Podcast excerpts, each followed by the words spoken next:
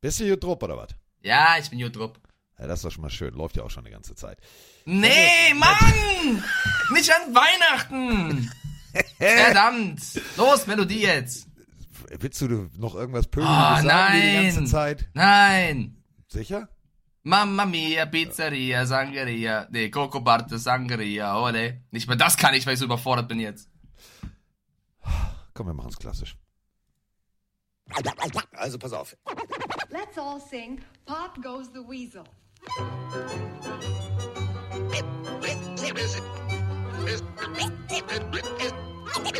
Es ist soweit. Pille für den Mann. Pille, Pille, Pille, Pille für den Mann. Carsten Spengemann. Weichstiefelagen. Ist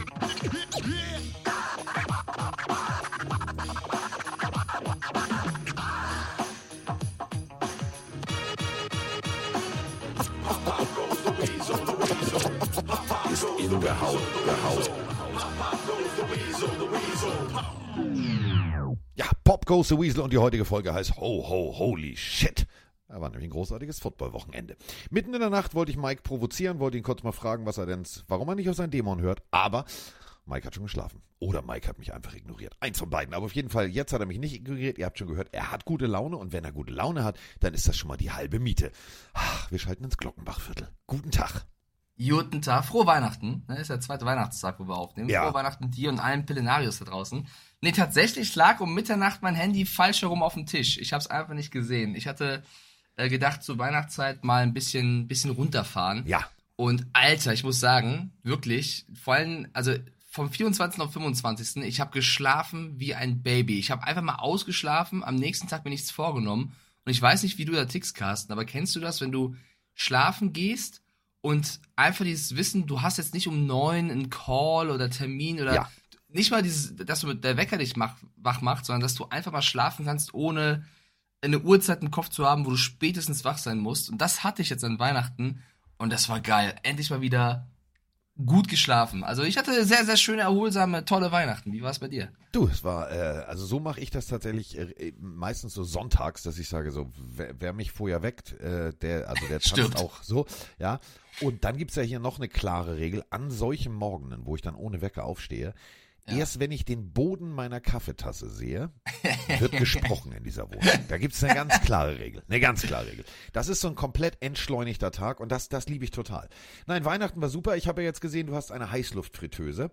Und Hm. das bedeutet, du kannst die perfekten Nachos mit vier Käse machen. Ich erwarte demnächst Fotos. Du bist ja eigentlich, du bist ja eigentlich mein, mein, mein neuer Steffen Hensler. Das heißt, du bist ja mein, mein, mein Fernsehkoch Deluxe. Kurze, kurze Side-Story dazu. Ich habe das Ding tatsächlich Juni geschenkt. Natürlich nicht nur. Ich schenke meiner Freundin nicht nur ein, ein Küchengerät. Das war so ein bisschen Geschenk für uns beide. Ich kam da drauf, weil ähm, Lars El Prico, der Mann, der auch bei uns bei Fantasy im Finale steht als Rookie, an der Stelle mal einen kleinen Glückwunsch gegen Delta Riptide, der hatte vor Wochen mir mal gesagt, dass er sich das wünschen würde. Und ich fand die Idee cool. Hab's einfach benutzt, um es dann Judy und mir selber zu schenken, sozusagen. Ich habe keine Ahnung von dem Ding. Ich habe nur gehört, Geil. dass es übertrieben, dass es alles machen kann. Also es kann wie, es kann von trocknen bis wieder warm machen, bis hin zu crispy, keine Ahnung. Es kann wirklich alles. Eben Airfryer. Die Nachos mit vier Käse. Ja, alles. Perfekt. So, und ich hab, wir haben das Ding gestern schon aufgebaut. Ist halt auch ein riesen Oschi. Also wenn du da in der Küche was aufstellen willst, dann musst du erstmal, der Toaster muss woanders hin. Ja, ich sag's mal so. Und äh, wir haben es gestern schon ein bisschen ausprobiert und die ersten Ergebnisse sind schon krass gut. Wir haben auch super viele Leute geschrieben, ja, ich habe auch überlegt, so ein Ding zu holen, holt sich das. Andere haben geschrieben, ich habe das schon, ist mega geil. 30 Mal Testsieger in den Kommentaren. Also erster Eindruck ist schon krass. Ich, also das, ja. ist schon. Hast du sowas auch zu Hause stehen? Äh, ja, tatsächlich. Ich muss ja äh, Nachos mit vier Käse machen und äh, habe Okay. ich von meiner Mutter gekriegt, weil meine Mutter, du weißt ja, die ist ja jetzt nicht mehr so die ganz jüngste und nicht unbedingt die Hips, die Hops, die Instagram-Generation. Sie hat ein Video gesehen bei Instagram. Das war der erste Schock für mich. Meine Mutter hat also Instagram. Ähm, Ja. meine Mutter hat Instagram und ähm, meine Mutter Oh, sie folgt mir. Frau, Frau Spengmann, folgen Sie mir bitte. Ja, ich glaube, das hat sie noch nicht so verstanden. Also ich habe ihren dir Account bei. auch nicht gefunden. Also wirklich. Wahrscheinlich irgendein so ein Bot-Account oder so. Nee, also wahrscheinlich hat sie irgendwie ein Foto und dann heißt sie wahrscheinlich, wahrscheinlich gibt's Frau Spengemann jetzt oder so bei Instagram. Ich weiß es nicht. Also meine Mutter auf jeden Fall bei Instagram. Ja. Und da hat sie dann ein Video gesehen, wie ein Amerikaner Nachos mit vier Käse in dieser Heißluftgeschichte. Und deswegen habe ich jetzt eine Heißluftfritteuse. Geil. Also das Ding ist halt natürlich nicht ganz so günstig, aber es kann auf jeden Fall einiges. Das war eines der Sachen So. äh, unterm Baum auf jeden Fall. Ich sehe auch ganz viele Leute hier im Chat, ne? Frohe Weihnachten an euch alle. Äh, wir müssen vielleicht kurz Fantasy erzählen, Carsten. Ähm, wir, wir spielen ja dieses Jahr zusammen, äh, Ja. wieder mal zusammen. Und wir sind leider ja schon aus den aktuellen Playoffs raus und sind Ja. nur noch in Platzierungsspielen drin. Ich habe natürlich Tim Lawrence, ich habe natürlich Tim Althoff, also Alti, äh, easy gesnackt, ist gar kein Problem gewesen. Du hast es ein bisschen spannend gemacht gegen Roman Motzkus. Durch ein überragendes ähm, Spiel der Ravens und der Niners, reden wir später drüber, hast du es geschafft, mit nicht mal einem Punkt Unterschied gegen Roman zu gewinnen. Ich habe noch gewonnen. Ich war, pass auf, bevor, bevor diese Partie losging, war ich 5,7 Punkte hinten, habe ich gedacht. Nein, das wird nix, das wird nix. Nein, nein, nein, du warst doch mehr hinten. Ich habe nachgeschaut, du warst, du warst 15 Punkte hinter ihm. Knapp 15 Punkte. Du hast die Ravens Defense noch Ja. und er hatte den, ich glaube, er hatte den Niners Kicker Moody oder so und und die, äh, noch irgendwas. Er hatte zwei, er hatte Purdy oder so. Also, äh, du hast das noch gewuppt. so. Um einen Punkt. Das ja, heißt, das ich heißt, spiele jetzt gegen dich. wir beide spielen das letzte Oh, Spiel der Saison dich so um. Platz 5. Ich werde dich so, ich werde dich so. Es ist für mich machen. mehr als nur Platz 5, bin ich Ja, ganz, für ganz mich ist es, für mich ist es das eigentliche Finale. Ja, das für mich auch. eigentliche Finale. Und, Ähm, und Carsten, äh, ja. um dein Weihnachten perfekt zu machen, du hast eine überragende, wirklich, meine ich, ist unironisch, Leistung im Tippspiel abgerufen. Du hast zwölf richtige Tipps rausgehauen, die Plenarius 10 und ich kleiner Lolli nur 8, ey. Also ich kacke gerade richtig rein. Ich versuche mit Risiko das falsche Mittel, wie immer, wie jedes Jahr. Ich lerne auch nicht raus. Zwölf richtige Tipps bedeuten den Spieltagssieg und um Platz 1 in der Gesamtwertung, was die Gesamtpunkte angeht, ist es jetzt ausgeglichen zwischen dir und dem Plenarius. Also, guter Spieltag für dich. Ja, da hatte ich, ich hatte mal einen Lauf. Mal, ich hatte mal einen Lauf. Jetzt äh, ehrlich? Also es gibt so Werbung, Freunde, die machen mich fertig. Nabelschnurblut lebenslang aufbewahren. Stammzellen-Datenbank. Hier bei E ESPN kriege ich gerade eine Werbung. Nabelschnurblut. ESPN. Ja, oh, nee, Ja. ernsthaft. Ja, ja. Ja, wirklich. Ich, Ja, sicher. Mausi, klar. Nein, jetzt mal, jetzt mal ganz ernsthaft. Hier, pass auf, pass auf. Das ist doch, warum? Also, äh, ich frage nur für einen Freund, warum? Warum? Ich, ich kann, kann, kann es nicht sagen. Ich weiß es nicht. Keine Ahnung. Ich, Es äh, ist tatsächlich. ESPN und ähm, man möchte mich jetzt, dass ich die deutsche Stammzellenbank.de, Digga, ich gehe zur deutschen Bank, wenn ich will, aber nicht zur Stammzellenbank. Was nehmt ihr denn für komische Kräuter hier am Morgen? Schicke ich dir mal eben. Also tatsächlich, ich habe hier Stammzellenbank. So, ähm, pass auf, apropos Stammzellenbank, apropos aufbewahren, diesen Spieltag würde ich gerne einrahmen. In Gold. Und mir an die Wand hängen. Meistens ist es ja so Feiertage, ähm, eher so durchwachsen. Also da gibt es dann so ne, komische Spiele und alles irgendwie nicht geil. Hatten wir ganz oft so vor sieben, acht, neun Jahren noch. Da habe ich gedacht, so, oh, Weihnachten, Football, Alter, wer das ansetzt. Hm. Waren auch immer irgendwie so komische Ansetzungen. Diesen Weihnachten gab es Geschenke, Geschenke, Geschenke, inklusive noch dem größten Geschenk unter Weihnachtsbaum, nämlich Nummer eins der AFC gegen Nummer eins der NFC.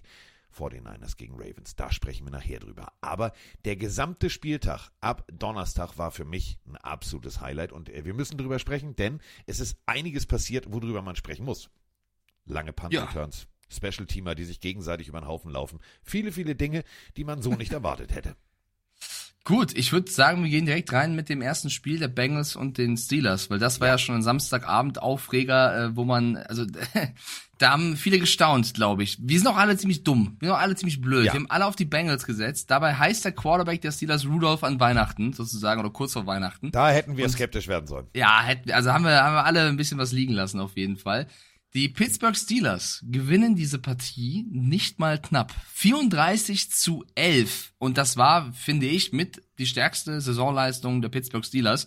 Was die da runtergebrannt haben, also ich weiß nicht, was Mike Tomlin alles an Pickens und Co. dann weitergeleitet hat, aber das war auf so vielen Skill Positions eine, eine deutliche Steigerung der Leistung im Vergleich zu den Vorwochen. Das war insane. Vor allem, und das muss man halt ganz deutlich so sagen, Pickens, wir haben noch drüber gesprochen, Locker Room Cancer, er Ja. war überall Thema, ja, und der Typ ist nicht gut fürs Team. Stellt sich dahin, liefert ab und macht dann einfach nur die Geste nach dem Motto, pass auf, egal was ihr hört, einfach mal Klappe halten, ich bin hier zum Footballspielen.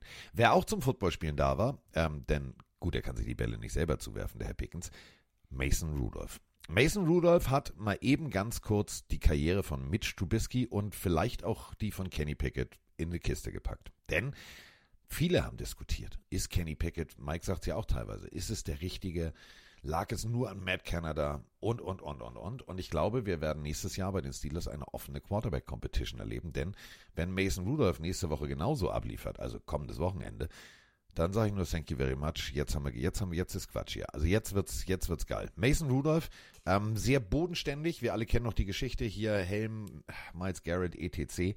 Das lassen wir jetzt alles mal an der Seite liegen. Ähm, er wird angefeuert. Das ganze Stadion ruft Mason Rudolph. Und er steht da sehr dicht am Wasser gebaut und sagt, ja, das hätte ich nie erwartet und oh Mensch und endlich und ich kann. Und so bodenständig, so ehrlich, fand ich großartig. Und 34-11 musst du auch erstmal die Bengals schlagen, denn die Bengals sind mit der Truppe angereist, die die letzten Wochen uns begeistert hat. Also die Steelers, ein klarer Aufwärtstrend, Mike.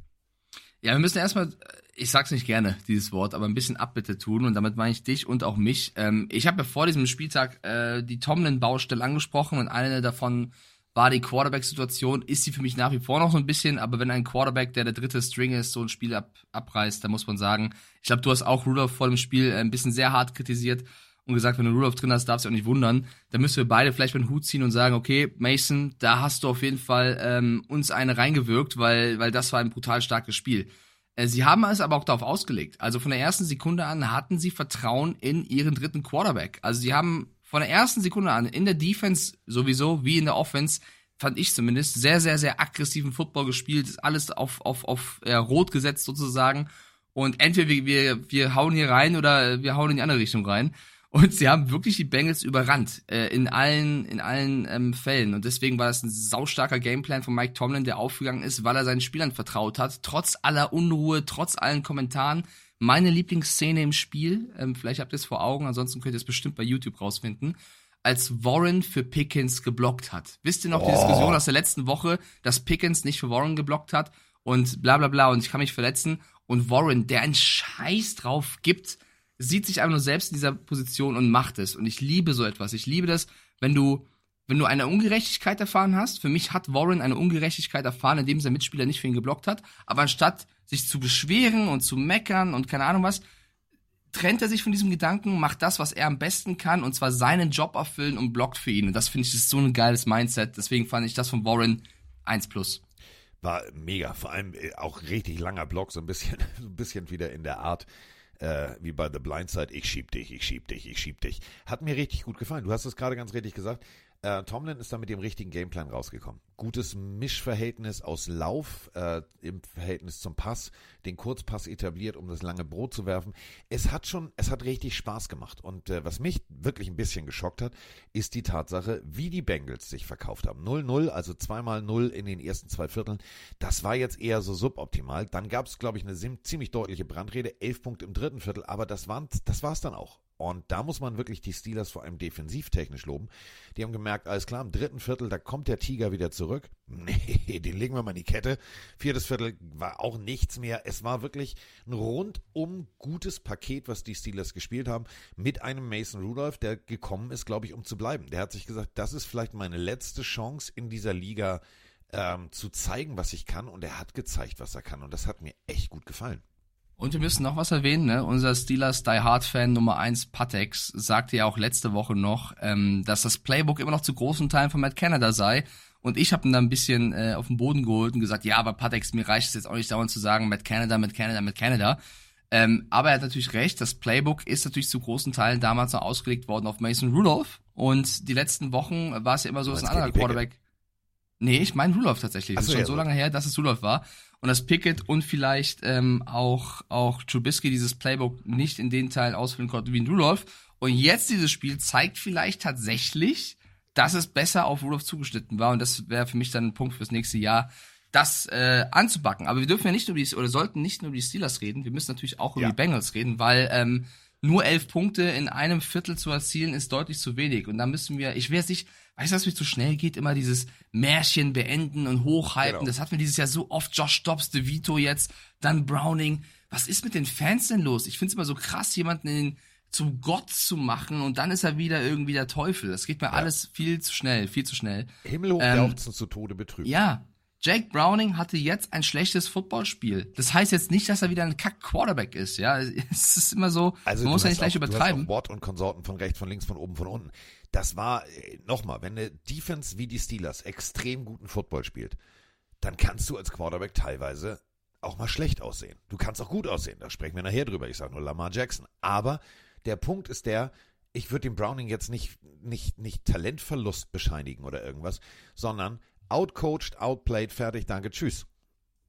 Plus, ja, ich will jetzt nicht komplett in Schutz nehmen, weil er hatte natürlich, er hat so gespielt wie immer. Jack Browning hat die letzten Wochen was für ein Football gespielt? Ich nenne es mal Heineke-Football. Sehr, sehr, sehr ähm, mutig und, und risikoreich. Und das muss er auch tun, um das Optimale aus seiner Bengals Offense zu holen. Wenn die O-Line dann aber zusammenbricht und äh, er natürlich gegen die Steelers Defense spielt, die traditionell saustark ist, dann wirst du zu Fehlern gezwungen. Und das ist einfach passiert. Er hat sein Spielstil beibehalten, was ich per se erstmal gut finde, weil du versuchst, dem Spiel deinen Stempel aufzudrücken. Aber es ging eben komplett in die Hose. Und das kann gegen diese Steelers Defense eben passieren, dass du dann schlecht aussiehst. Entweder du bist halt der große Held, ne, wie wir es eben schon bei den, bei den Steelers analysiert haben mit diesem Risikoverhalten, oder eben nicht. Und in diesem Fall war das ein sehr, sehr, sehr starker und wichtiger äh, Sieg der Steelers. Und die Bengals haben, ich will jetzt nicht sagen, die Playoff-Chancen vergeben, aber es war natürlich äh, ein, ein Dämpfer. Ja, also das kann Die man. verlieren kann ja jedes Spiel in ihrer Division. Die stehen 0-5. Also die, das ist halt massiv schlecht. 8-7, 8-7, beide Teams jetzt. Ähm, und das ist der Punkt. Der, du stehst 3-4 auswärts. Das ist, da erkennst du schon, ah, so. Wir reden immer noch von, von einer wirklich eigentlich an sich guten Defense und, und, und, und, und. Also die Bengals, das Paket der letzten Wochen war ja gut. Aber dieses Spiel ist natürlich auch wieder wie Dortmund-Schalke. Das ist eine pure Rivalität und diese Rivalität zu Hause, die hast du gefühlt, die hast du gehört. Und die, die haben sich auch über die Boxen des Fernsehers transportiert. Und da muss man sagen, haben die Steelers alles richtig gemacht. Wichtiger Sieg im wichtigen Moment. Das heißt, äh, vorne steht jetzt eine höhere Zahl als hinten. Also Tomlin ist wieder auf Tomlin-Wegen unterwegs. Ja, also nochmal, ne, die Bengals haben, standen dreimal in der Red Zone, konnten es niemals zu einem Touchdown machen. Ähm, ich finde, es war so ein typisches Spiel, wo du, wo du wieder gesehen hast, dass äh, Jesse Bates gefehlt hat, der in so aggressiven Spielen auch mal geholfen hat. Also dieses Spiel hat für mich einfach gezeigt, dass die Bengals ähm, keinen Joe Burrow als Quarterback hatten, sondern einen risikoreichen Browning, der leider jetzt mal einen schlechten Tag hatte gegen eine starke Defense. Und ihre Defense-Probleme ähm, haben sich wieder mal offenbart. Und deswegen ist das ein Team, was an einem guten Tag schwer zu bespielen ist, aber an einem normalen Tag, glaube ich, sehe ich die Bengals dieses Jahr leider nicht mehr so weit. Ja, und damit kommen wir zur nächsten Partie. Und Defense-Probleme sind hier ein schönes Stichwort. Die Chargers, die vorher nichts, aber auch gar nichts an Punkten auf die Anzeigetafel brachten, die eher so, ich sag mal so Treibsand-Football gespielt haben. Ein Schritt vorwärts, blub, ging's wieder runter. Die äh, spielten zu Hause, was ja nicht wirklich ein Heimvorteil ist, gegen die Bills. Und äh, nur zwei Punkte trennen den selbsternannten Super Bowl-Aspiranten Bills und die ersatzgeschwächten Chargers 24 zu 22. Ich weiß nicht, was mich mehr überrascht. Die Leistung der Bills im negativen Sinne oder die Leistung der Chargers im positiven Sinne? Muss ich mal Mike fragen. Boah, ich bin ein bisschen überrascht von diesem Spiel. Also habe ich ein bisschen Angst, dass die Chargers das sogar noch gewinnen. also dann 24 zu 22 gewinnen die Bills dieses Spiel. Und ähm, ich, ich bin, also, das ist ja so ein, so ein Spiel gewesen, wo ich Football dieses Jahr nicht ganz verstehe. Die Bills knallen teilweise die härtesten Teams weg und haben dann auf einmal Probleme gegen die Chargers in ihrem Passing-Game. Hä? Also Josh Allen, der eigentlich einer der besten Quarterbacks ist, die es so gibt da draußen, vor allem mit seinem Arm, hat Probleme gehabt gegen diese Pass-Defense. Und das fand ich, äh, hätte ich jetzt vor dem Spiel nicht so analysiert. Im Gegenteil, ich hätte gedacht, es wird easy. 237 Yards ist jetzt nicht schlecht natürlich. Also er hat kein schlechtes Spiel gemacht, aber da waren ein paar, also teilweise bei Ja. Dinger drin, wo ich dachte, strange. Also die Pass-Defense war nicht das Problem der, der Chargers in diesem Spiel. Und ein Easton Stick, Der sich Ich sagt, find- ich mach das mal. voll solide. Kommt da rein, hat keine großartigen Fehler gemacht, ähm, hat das Team im Spiel gehalten. Also fand ich auch eine, für, für jemanden, der einfach so reingeworfen wird, eine sehr, sehr passable Performance. Ähm, die Bills gewinnen dieses Spiel natürlich verdient, aber es war dann trotzdem knapper als gedacht. Und eine Nummer muss man noch sagen, äh, Cam Dicker, der Kicker von den Chargers, auch der äh, ja, eine, eine starke Performance, äh, fünf Field Goals. Das ist ja, die hat ja fast das Spiel gewonnen für die Chargers. Ähm, Finde ich einen geilen, geilen Satz bei ESPN. Äh, die haben nämlich gesagt, Staley ist eigentlich dafür bekannt gewesen, immer fürs Fourth Down zu gehen. Das war eigentlich immer Fourth and Staley, statt Fourth and One oder so. Und äh, jetzt hat er seine Meinung scheinbar geändert, vielleicht auch aufgrund der Ergebnisse der letzten Wochen. Ähm, jetzt ist es Fourth and Dicker. Also äh, so ist dann der Kicker wird jetzt reingeworfen, darf darf versuchen. Fünf Field Goals ist eine starke äh, Bilanz. Das erste Mal seit 2012, dass die Chargers das geschafft haben in einem Spiel. Du, der Besitzer wird irgendwann gesagt haben, sag mal, Staley, ich habe mal eine Frage. Wenn ich schon dem Kicker hier Mördergehalt bezahle und sein Spitzname Dicker the Kicker ist, wollen wir den vielleicht auch mal benutzen? Wäre sinnvoll, ne? Ja, und schon wird gekickt. Ähm, Bills, Mund abwischen, Krone richten, nächstes Spiel. Aber klare, und das meine ich echt ernst, klare Stellschrauben, die man gesehen hat, wo mehr passieren muss. Du hast es gerade gesagt, Passspiel, äh, die Secondary der Chargers stand da gut da würde ich jetzt gar nicht den, den, den Ansatz suchen, sondern ich würde den Ansatz tatsächlich bei der Defense der Bild suchen. Äh, teilweise richtig gut, teilweise so, was? Also, Schemata habe ich nicht verstanden. In der Mitte, also die Linebacker ziemlich weit vor und dann der Safety ziemlich weit hinten. Und ich habe gedacht, die wissen schon, dass das in der Mitte dann frei ist, oder? Ja. ja, man darf nicht vergessen, dass die Bills auch viele Verletzungsprobleme haben, aber es stimmt schon. Also mit zwei Punkten Unterschied als Contender, so nenne ich es jetzt einfach mal, gegen ein Team zu gewinnen, wo der Ersatzquarterback spielt, was eine Probleme hat, gegen den gegen Pass zu verteidigen. Ich glaube, das, das darf, es ist nicht genug. Und vor allem von den 14 Spielen, die die Bills gemacht haben, waren 10 davon ein One-Score-Game. Das äh, erinnert ja auch an die Vikings damals letzte Saison. Also es ist immer sehr, sehr knapp. Die Bills, äh, der Ritt auf der Rasierklinge dieses Jahr. Der Ritt auf der Rasierklinge. Gut, also die Bills erhalten die Hoffnung auf, wir wollen zum Super Bowl äh, am Leben. Kommen wir jetzt zu einer Partie, die ich so, also bei aller Liebe, nicht getippt hätte. Das eine Team hatte die ganz große Hoffnung, wir sind in einer ganz schlechten Division, wir rutschen da durch. Die anderen hatten auch das, also ich sag mal so die Ambition, wir sind in einer noch beschisseneren Division, wir rutschen da auch durch.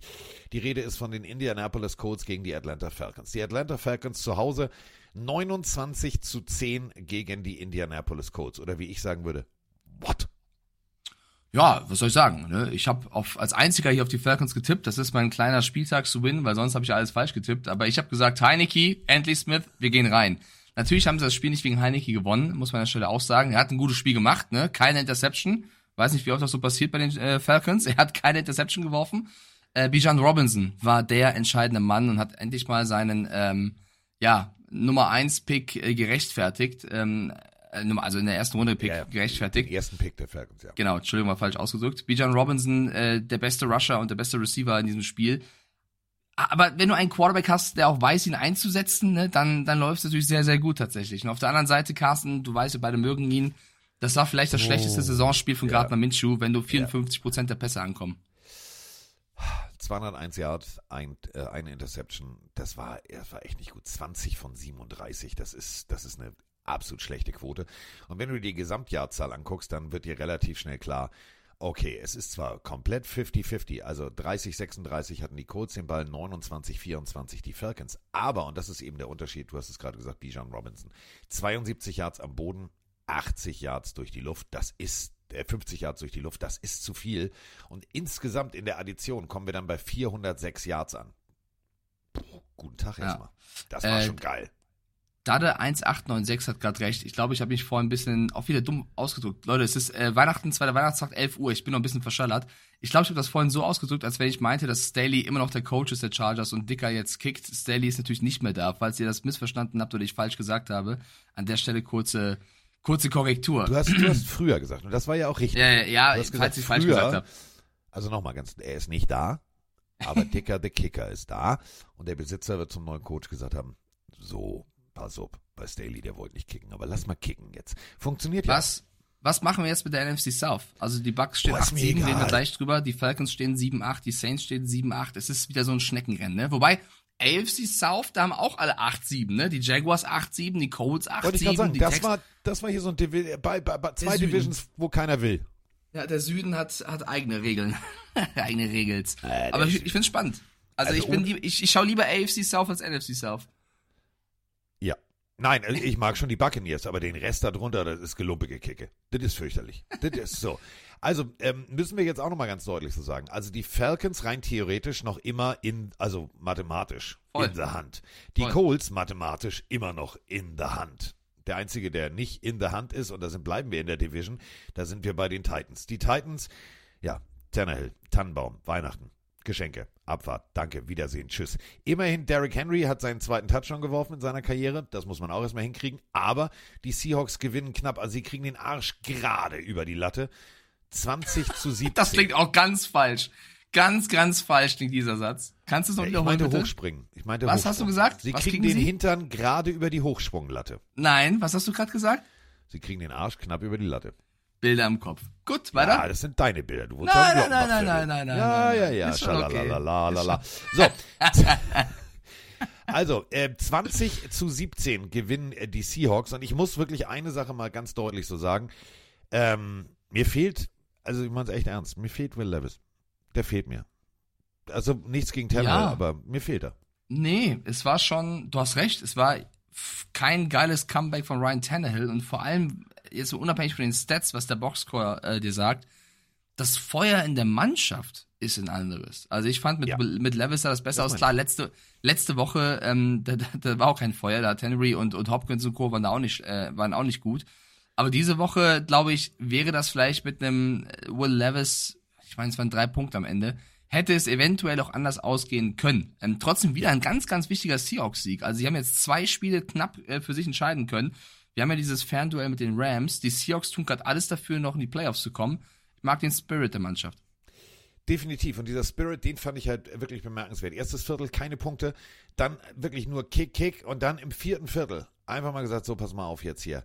Parkinson, du nimmst jetzt mal dieses Ding, fängst das, also wäre jetzt schön, wenn du einfach mal einen Punkt machst. Ja, alles klar, Coach, krieg ich hin. 14 Punkte, ganz wichtige 14 Punkte im äh, letzten Viertel, denn äh, die Titans sind vorneweg marschiert. Äh, zur Halbzeit stand es 10 zu 3 und du hast es ganz richtig gesagt, trotz 10 zu 3 wirkten die Titans nicht wie, haha, wir rupfen den Vogel, sondern eher so, ja, wir rupfen den Vogel, ne, wenn es sein muss, okay, ja, alles klar, komm, geh mal locker rum. Es war, es war strange. Also erste Halbzeit sah es ja gut aus. Erste Halbzeit war der Gameplan der Titans gut und dann wirkte es so, als wenn Carroll in der Halbzeit was verändert hätte und Smith viel, viel, viel besser funktioniert hätte und so das Spiel gewinnen konnte. Also ich glaube, dass die Titans einfach mit diesen Adjustments nicht klar kamen. Ich meine, sie, äh, Tannehill wurde auch sechsmal gesackt, muss man auch sagen, äh, als wir ihn eben krit- kritisiert haben. Der hat jetzt auch nicht die, die Mega-Zeit gehabt die ganze Zeit.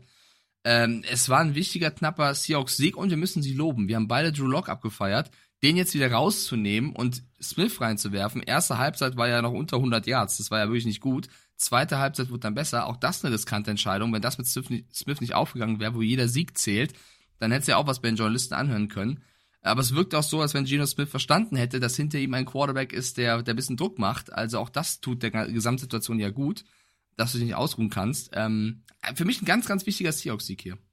Definitiv. 8-7. Ähm, wir beide haben ja vor Wochen äh, analysiert. Du hast gesagt, die Rams haben Ja. den leichteren Plan im Verhältnis, prozentual ein bisschen, bisschen leichtere Gegner.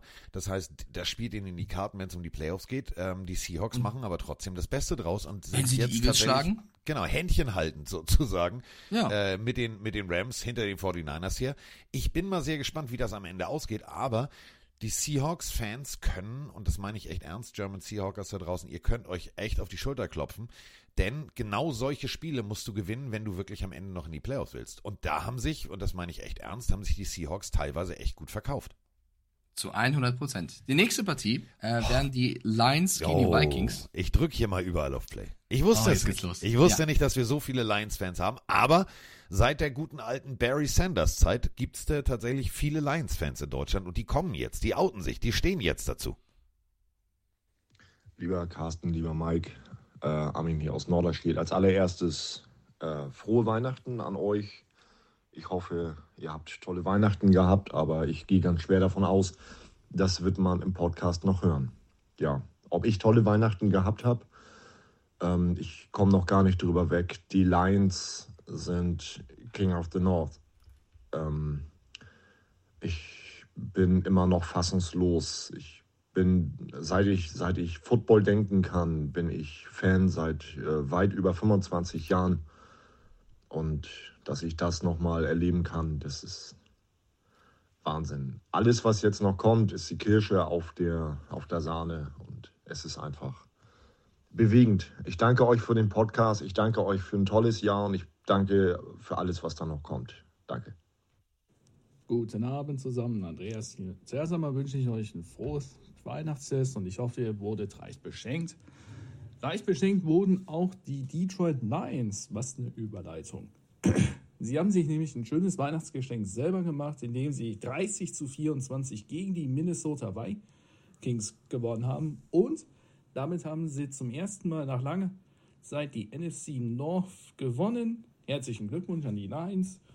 Und ich will nur eins sagen, wenn sie weiterhin so gut spielen in den Playoffs, die können gefährlich werden. Was meint ihr? Schöne Grüße, weiterhin frohes Fest euch, einen schönen Start ins neue Jahr und bis dann von Andreas aus Duisburg. Haut rein, tschüss. So, Mike, welches Baujahr bist du? 91. Mike war zwei. Mike war zwei, als die Lions das letzte Mal die NFC North gewonnen haben. Für alle da draußen, die jetzt das nicht so einordnen können, 1993. Bill Clinton, also Billy sein Clinton, ihr wisst schon, der mit Monika Lewinsky unterm Schreibtisch, der ist äh, zu diesem Zeitpunkt amerikanischer Präsident geworden. Jurassic Park, ja nicht die neuen jetzt, sondern der allererste Jurassic Park lief im Kino. So Hm. lang ist das her. Das ist für mich, also das muss man sich wirklich mal auf der Zunge zergehen lassen. Es ist so unendlich lange her. Und es gibt so fünf Teams, die, ja, also so viele Saisons ohne äh, Division-Titel gespielt haben. Die Browns 30 Jahre, die Lions 29, die Jets 23 und die Raiders 20 Jahre.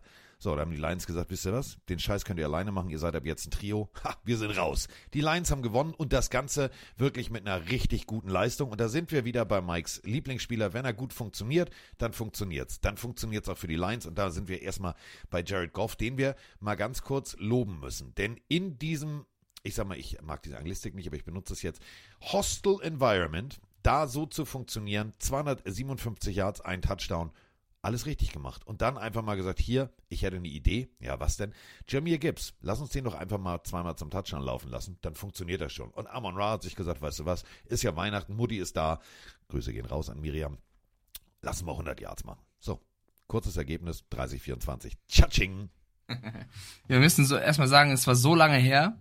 Damals gab es die NFC North noch gar nicht. Damals war es die NFC Central Division, die sie gewonnen haben. Also 93 war der letzte Divisionstitel der Detroit Lions. Und ich habe mal kurz aufgemacht hier, was, ähm, ach, jetzt habe ich zugemacht. Nee, da ist es wieder. Was alles 93 passiert ist. Falls ihr es nicht wusstet, Freunde.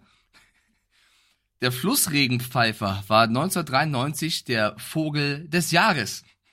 Der Speierling war der Baum des Jahres und die Wildkatze war das Wildtier des Jahres. Jetzt wisst ihr mehr, was 93 alles passiert ist. Übrigens, das Helmknabenkraut war die Orchidee des Jahres. Also ich finde, das ist sehr lange Zeit her. Ich bin gerade falsch abgebogen im Pearl Internet. Jam hat das Ähm, zweite Studioalbum rausgebracht. So. Pearl Jam, Alter, das ist auch schon, das ist ja wirklich ewig, ewig her. Was gibt's noch? Gibt's auch irgendwas, was 93 passiert ist? Gehen wir kurz zum Sport.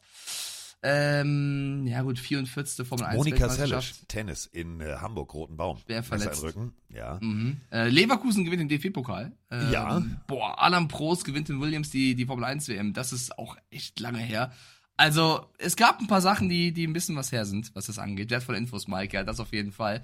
Machen wir es kurz. Ähm, mich freut es sehr. Es gibt das eine Video im Internet von einem Detroit Lions-Fan, der irgendwie 35 Jahre alt ist, der in Amerika gefilmt wurde beim, bei den letzten Sekunden des Spiels, der komplett auf einer Stelle hoch und runter springt und sich einfach nur freut. Es ist wunderschön zu sehen, äh, dass, und ich finde auch, da, da, die müssten ihm schon so eine kleine Statue bauen in Dan Campbell. Als jemand, der, glaube ich, 2008 oder so das letzte Mal im Roster der Lions war, wo sie komplett aufs Maul bekommen haben, jetzt das Team. Nochmal, der, der, also der, der war im Kader der 016 Lions. Genau, und jetzt das Team als, sag mal, unerfahrener Head Coach dazu zu führen, ähm, Riesenstory. Also für mich eine Riesenstory und ich, ich also ich stell nur mal kurz Wunschdenken, ja. Die kommen wirklich bis zum Super Bowl. Junge, werden da Geschichten geschrieben und sollten sie diesen auch noch gewinnen, dann muss das verfilmt werden, was der da gemacht hat. Also dann ist die Campbell Story, finde ich überragend. Es ist aber auch die, die Ford-Story. Also ähm, die Ford Enkelin, Urenkelin. Also ihr wisst schon, Henry Ford hier, Ford Modell T, Fließband, so wir revolutionieren das Auto. Ähm, oder beziehungsweise den Automobilbau. Ähm, es ist ja ein Familienbetrieb. Und die letzte Generation Ford, die jetzt das Sagen hat, eine, eine Dame, die hat da einfach ihre eigene Herangehensweise. Und das muss man ganz deutlich so sagen. Zwischen den Lions und Calvin Johnson war das Handtuch mehr oder minder zerrissen. Das hat sie gekittet. Das heißt, Megatron, äh, Hall of Famer, ist wieder in, in the House drinne, also im Gebäude bei Spielen. Barry Sanders, ähm, der damals einfach gesagt hat, ich habe keinen Bock mehr, der per Fax, per, per Fax, das gab es damals noch, äh, seinen Rücktritt verkündet Fax. hat.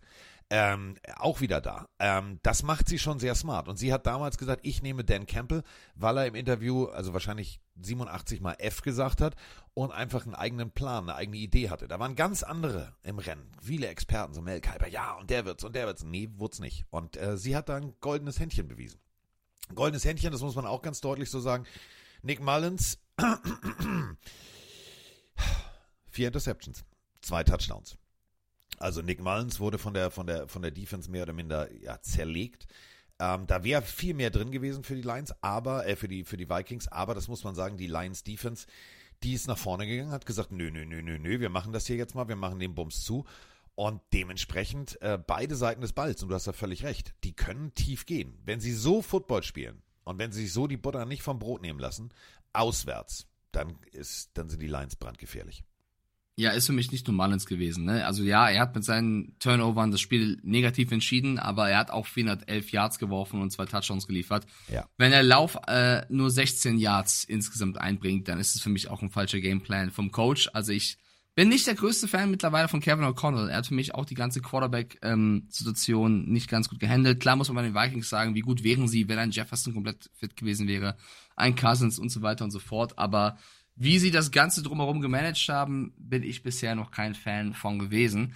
Ähm, bleiben wir beim Positiven, was die Lions da gemacht haben, auch mit diesem Jamir Gibbs, David Montgomery Monster, was sie da erschaffen haben. Also erstmal Gibbs anders einzusetzen, also erstmal fast gar nicht einzusetzen, langsam ranzuführen, immer wieder äh, medial gesagt haben, ja, ja, das ist so geplant und macht euch mal alle nicht in die Hose. Das ist schon ähm, ja, äh, äh, against all odds, sagt man immer, gegen alle Wetten, äh, haben sie das sehr, sehr gut gemacht und untypisch, unorthodox gemacht. Und deswegen, ich bin großer Fan von den Lions, aber das ist auch so ein Team, das kann nächste Woche 0-30 verlieren. Also es ist wirklich so, das ist, aber ich mag das. Ich mag das sehr, sehr gerne. Die stehen weiterhin für Spektakel. Ja, Spektakel gab es auch in der nächsten Partie. Also müssen wir noch ganz deutlich sagen, die Vikings jetzt 7-8, also da ist mathematisch zwar auch, aber nein, nein, lassen wir die Kirche im Dorf. Ähm, beim nächsten Spiel ging es eigentlich auch um Playoffs gar nicht. Aber da haben sich zwei Teams gesagt, haha, feuerfrei, äh, lass uns mal unterhaltsam Football spielen. Und die Rede ist jetzt von Jets gegen Commanders. Oder wie ich sagen würde, 30 zu 28 gewinnen die Jets zu Hause. Ähm, 17 Punkte im ersten Viertel. 17. Ähm, ich fand's paradox. Also es ging klassisch los. Greg Sörlein aus 25 Yards Pop 4 Ich habe gedacht, naja, komm, das wird jetzt irgendwie nichts. Aber dann hat sich äh, Trevor Simeon gesagt, du was, äh, werfen darf ich auch, ne? Jason Bromley, zack, 8 Jahre Pass. Und ab dem Moment wirkten die, die, die Jets auch defensivtechnisch so ein bisschen wie, weißt du, der weiße Hai, Blut im Wasser. Irgendwie hatten die Bock drauf. Auf der anderen Seite, die Commanders haben sich gesagt, ja, machen wir auch. Und Jacoby Brissett, der hat einfach, ja, am Ende das alles richtig gemacht, aber es hat irgendwie doch nicht gereicht. Aber die Jets, ja, sie leben noch. Sam Howell, sechs angebrachte Pässe von 22 Versuchen, zwei Interceptions. Ein Rating von 1,7. Ja. Das schlechteste der Saison. Freunde, das ist jetzt an alle, die Sam Howell damals hochgelobt haben. Klar, gegen eine brutale Defense, darf man nicht vergessen. Aber Jacoby Brissett hat das deutlich besser gemacht. 10 von 13 angebracht für 100 Yards, ein Touchdown, keine Interception, 123er Rating. Das war schon ein deutlicher Unterschied. Und auf der anderen Seite, die Jets haben dieses Spiel gewonnen. Jetzt mit Trevor Simeon beiseite aufgrund eines ähm, guten äh, Laufspiels. Brees Hall äh, für 95 Yards gelaufen, 96 Yards gefangen. Also Brees Hall hat hier das Spiel mit Sörleins Kick am Ende entschieden. Äh, es war ein sehr, sehr knappes Footballspiel, aber auch das hätten die Commanders mit einer besseren Idee wieder gewinnen können. Das ärgert mich so ein bisschen bei denen. Die Commanders machen sich schlechter, als sie sind. Und ähm, die Jets Defense hatte, du hast gerade schon gesagt, gute Phasen und schlechte Phasen in diesem Spiel. Es ist so ein beide, also beide Teams sind für mich so ein großes What-If. Also die Commanders könnten viel besseren Football spielen, als sie es tun, und auch die Jets, allein durch die Verletzungsmisere um Rogers, hätten so ein spannendes, also noch spannenderes Team werden können dieses Jahr. Ich freue mich auf sie nächstes Jahr und hoffe, es kommt dann alles zusammen, weil ich will sehen, was diese Mannschaft theoretisch leisten könnte. Das ist eben genau der Punkt. Die Commanders nur 23 Minuten 44 den Ball. Das ist zu wenig, speziell auswärts. Und da sind wir eben, äh, du hast es gerade gesagt, Lauf, Pass, eigentlich nur Einnahme. So, und das ist genau der Punkt. Das hilft natürlich dann auch einem Trevor Simeon. 381 Yards total äh, auf Seiten der New York Jets. Ja, auch zwei Turnovers, aber 26 First Downs. Und das ist eben genau der Punkt. Salah hat sich ja zu einem ganz klaren Gameplan entschieden. Der hieß, äh, nimmt so viel Zeit von der Uhr, wie es geht. Laufen, laufen und nochmal laufen. Und das war wirklich, es war ein, war, war ein schöner Gameplan. Die Defense hat mal eben kurz gesagt, so, Howell, gib mal her, jetzt wird hier rumgehault und dann gab es auch Mhm. direkt ins Gesicht. Jacoby Brissett hat das gut gemacht, aber die Commanders, ja, da muss man für nächstes Jahr, du hast jetzt, du hast den, den heißesten damals, ne, Head Coach äh, Aspiranten. Den hast du nur in Anführungsstrichen zum ähm, Offensivkoordinator gemacht. Wie geht die Reise da weiter? Ähm, du sagst es teilweise zu Recht. Riverboat Run, der hat jetzt auch langsam vielleicht fertig. Ist da jetzt die Übergabe an Eric Bieniemy? Wie geht es dann weiter? Wie wird das Offensivsystem sch- dann aussehen? Wird ein Sam Howell bleiben? Das wird für die für die Commanders-Fans äh, wird's eine, eine, eine spannende Offseason. Ja, auf jeden Fall. Also die Commanders müssen einiges tun, auch allein was ihre Disziplin angeht. Ne? Also eine Penalty bei Vierter und Drei tat extrem weh. Äh, sie hatten einen Punt geblockt, trotzdem nichts draus gemacht, ein Fumble am Ende. Also es sind so viele Fehler. Also sie, sie limitieren sich selbst. Und bei der Jets Defense muss man auch sagen, ne, gegen Howell sensationell gemacht, kommt Reset rein, hatten sie keine Antworten mehr. Also auch die Jungs müssen in der Lage sein zu adjusten. Aber das, das, ich habe die Defense, ich kann es mir gut vorstellen. Du spielst ein mega Jahr, du bist jetzt raus aus dem, aus dem Playoff-Rennen. Ich glaube, da lässt auch ein bisschen, ich will nicht sagen die Motivation nach, aber dir fehlten diese extra Prozent, die du vorher hattest. Und ich glaube, wenn diese Defense eine starke Offense bekommt, dann, dann wird die wieder brutal sein. Also ich schreibe die Jungs nicht ab. So, zur nächsten Partie haben wir, äh, sage und schreibe, einen ganzen Batzen Sprachnachrichten. Die Rede Echt? ist, ja, die Rede ist von äh, Packers äh, gegen Panthers und ich drücke jetzt einfach mal auf Play. Guten Morgen, Carsten. Guten Morgen, Mike. Hier spricht Robert, euer Packers-Fan aus Wolfsburg. Ich versuche es mal in 30 Sekunden. Gelingt mir wahrscheinlich eh nicht. Erstmal schöne äh, Weihnachtsfeiertage für euch zwei. Carsten, der musste sein. Und jetzt zum Spiel meiner Packers gegen die Panthers. Wir gewinnen, ähm, wir bleiben am Leben, äh, aber lassen 30 Punkte zu und lassen uns am Ende fast neu von Bryce Young übertölpeln. Und ich hätte mich nicht gewundert, wenn es noch in die Overtime gehen würde. Ich sage es kurz, bevor die Zeit abläuft. Fire Joe Barry. Freue mich auf euren Podcast. Bis nachher. Ciao, ciao. Grüß Mittelland, Paddy Schweizer aus München hier. Ich wünsche euch allen, die das hören, erstmal frohe Weihnachten. Genießt die hoffentlich für einige die freie Zeit und das Fest mit der Familie, Freunden und so weiter. Nun ja, zu meinen Packers. Ich meine, sie haben jetzt gewonnen. Offense kann man nicht sagen. Jordan Laufspiel gut, Receiver gut, Laufspiel macht richtig Spaß. Aber die Defense, das kannst du dir nicht geben. Also, du hast doch eigentlich gute Namen da. Du hast Top Pass Rusher, du hast eigentlich gute Corner. Aber hey, du kriegst gegen die Panthers 30 Punkte. Die Panthers haben in dieser Saison bisher vorher dreimal über 20 gehabt und sonst im Durchschnitt Total Yards von 270. Gegen die Packers waren es fast 400. Das kann doch nicht sein. Also da muss sich der Defense Coordinator echt mal in den Kopf fassen. Ich glaube, das ist der Bruder von Matt Canada, der gehört raus. Also das kannst du nicht bringen. Sorry, damit gewinnst du ja nichts. Ja gut, ich wollte mich aber jetzt noch kurz bedanken bei den Pillendrehern, die uns eine Pille aufnehmen, trotzdem das Weihnachten sind. Ich respektiere das sehr. Ich hoffe, ihr kommt trotzdem noch zu eurer freien Zeit und könnt es genießen, das ganze Fest. Ich wünsche euch was die Woche. Fire Barry. Moin Carsten, moin Mike, der aus Hannover hier. Ja, ich bin glücklich, obwohl wir verloren haben. Hört sich doof an, ist aber so. Äh, Ich bin Panthers-Fan, wir haben 33-30 verloren gegen die Packers. Aber erstmal, wir haben 30 Punkte gemacht, offensiv. Das ist schon mal krass und ich bin einfach extrem glücklich über Bryce Young. Ich glaube, das war das Spiel, was er gebraucht hat. Ähm, das war sein Breakout-Game, also 300, über 300 Yards, äh, 100er Quarterback-Rating, zwei Touchdowns, keine Interception. Ja, wir haben das Spiel zwar verloren, aber ich glaube, das war das Breakout-Game, was der Junge gebraucht hat, ähm, weil der musste sich ja schon viel anhören, dass er vielleicht ein Bast sei und bla bla bla bla. Ähm, auch die manche Pässe, also dieser eine Pass da auf Shark, der da zwischen zwei Verteidigern steht, der war so unglaublich geil platziert von ihm. Äh, ein, dieser eine One-Handed-Catch da von Adam Thielen, ähm, das war, weiß ich nicht, irgendwo da in der Mitte des Feldes, auch sensationell. Würde mich mal eure Meinung interessieren. War das jetzt das Breakout-Game für Bryce Young und äh, macht das Hoffnung auf unsere Zukunft in Carolina? Mit nächstes Jahr vielleicht noch besseren Receivern. Schöne Grüße und schöne Restweihnachtstage. Ciao. Ja, Erstmal, ich nehme ja mit einem meiner besten Freunde einen Podcast auf. Bedeutet, es ist wie Kaffee mit Freunden an Weihnachten. So, insofern. Und das Ganze für Freunde da draußen. Insofern ist das jetzt kein, kein, keine Arbeit, sondern das ist schon, das ist schon ein Späßchen. Späßchen war Aber auch tatsächlich. Trotzdem, trotzdem danke, ne? Also Ja. sehr, sehr aufmerksam vom Pillenhörer. Ja. Stimmt, aber ich bin auch bei Weihnachten immer so, irgendwann reicht's dann auch mit der Ruhe.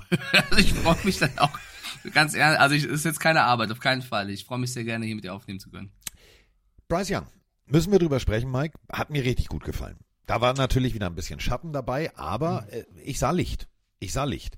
Und ähm, das ist genau so ein Spiel, brauchst du als junger Quarterback, der in die, ich sag mal so, in die Negativpresse gerutscht ist, wo viele sagen, ja, war das richtig und können wir noch und wollen wir und was machen wir die nächsten Jahre? Genau so antwortest du. Genau so sitzt der jetzt entspannt unterm Weihnachtsbaum und sagt sich, es geht doch. Und genau dieses Es geht doch brauchtest du auch. Und was nicht ging, und das müssen wir auch ganz deutlich so sagen, die Packers Defense, ihr dürft auch tackeln. Also das ist schon zwar eine Kollisionssportart, aber man darf den Gegner auch tackeln. Ja, ich, also ich bin ja so ein bisschen der Chefkritiker unserer Audionachrichten. Ähm, und ich muss sagen, die Jungs, die gerade geliefert haben, da, das war fast komplett auf den Punkt. Also mal Ja. Kompliment. Da habe ich gar nicht so viel zu ergänzen. Ich äh, versuche es trotzdem mal.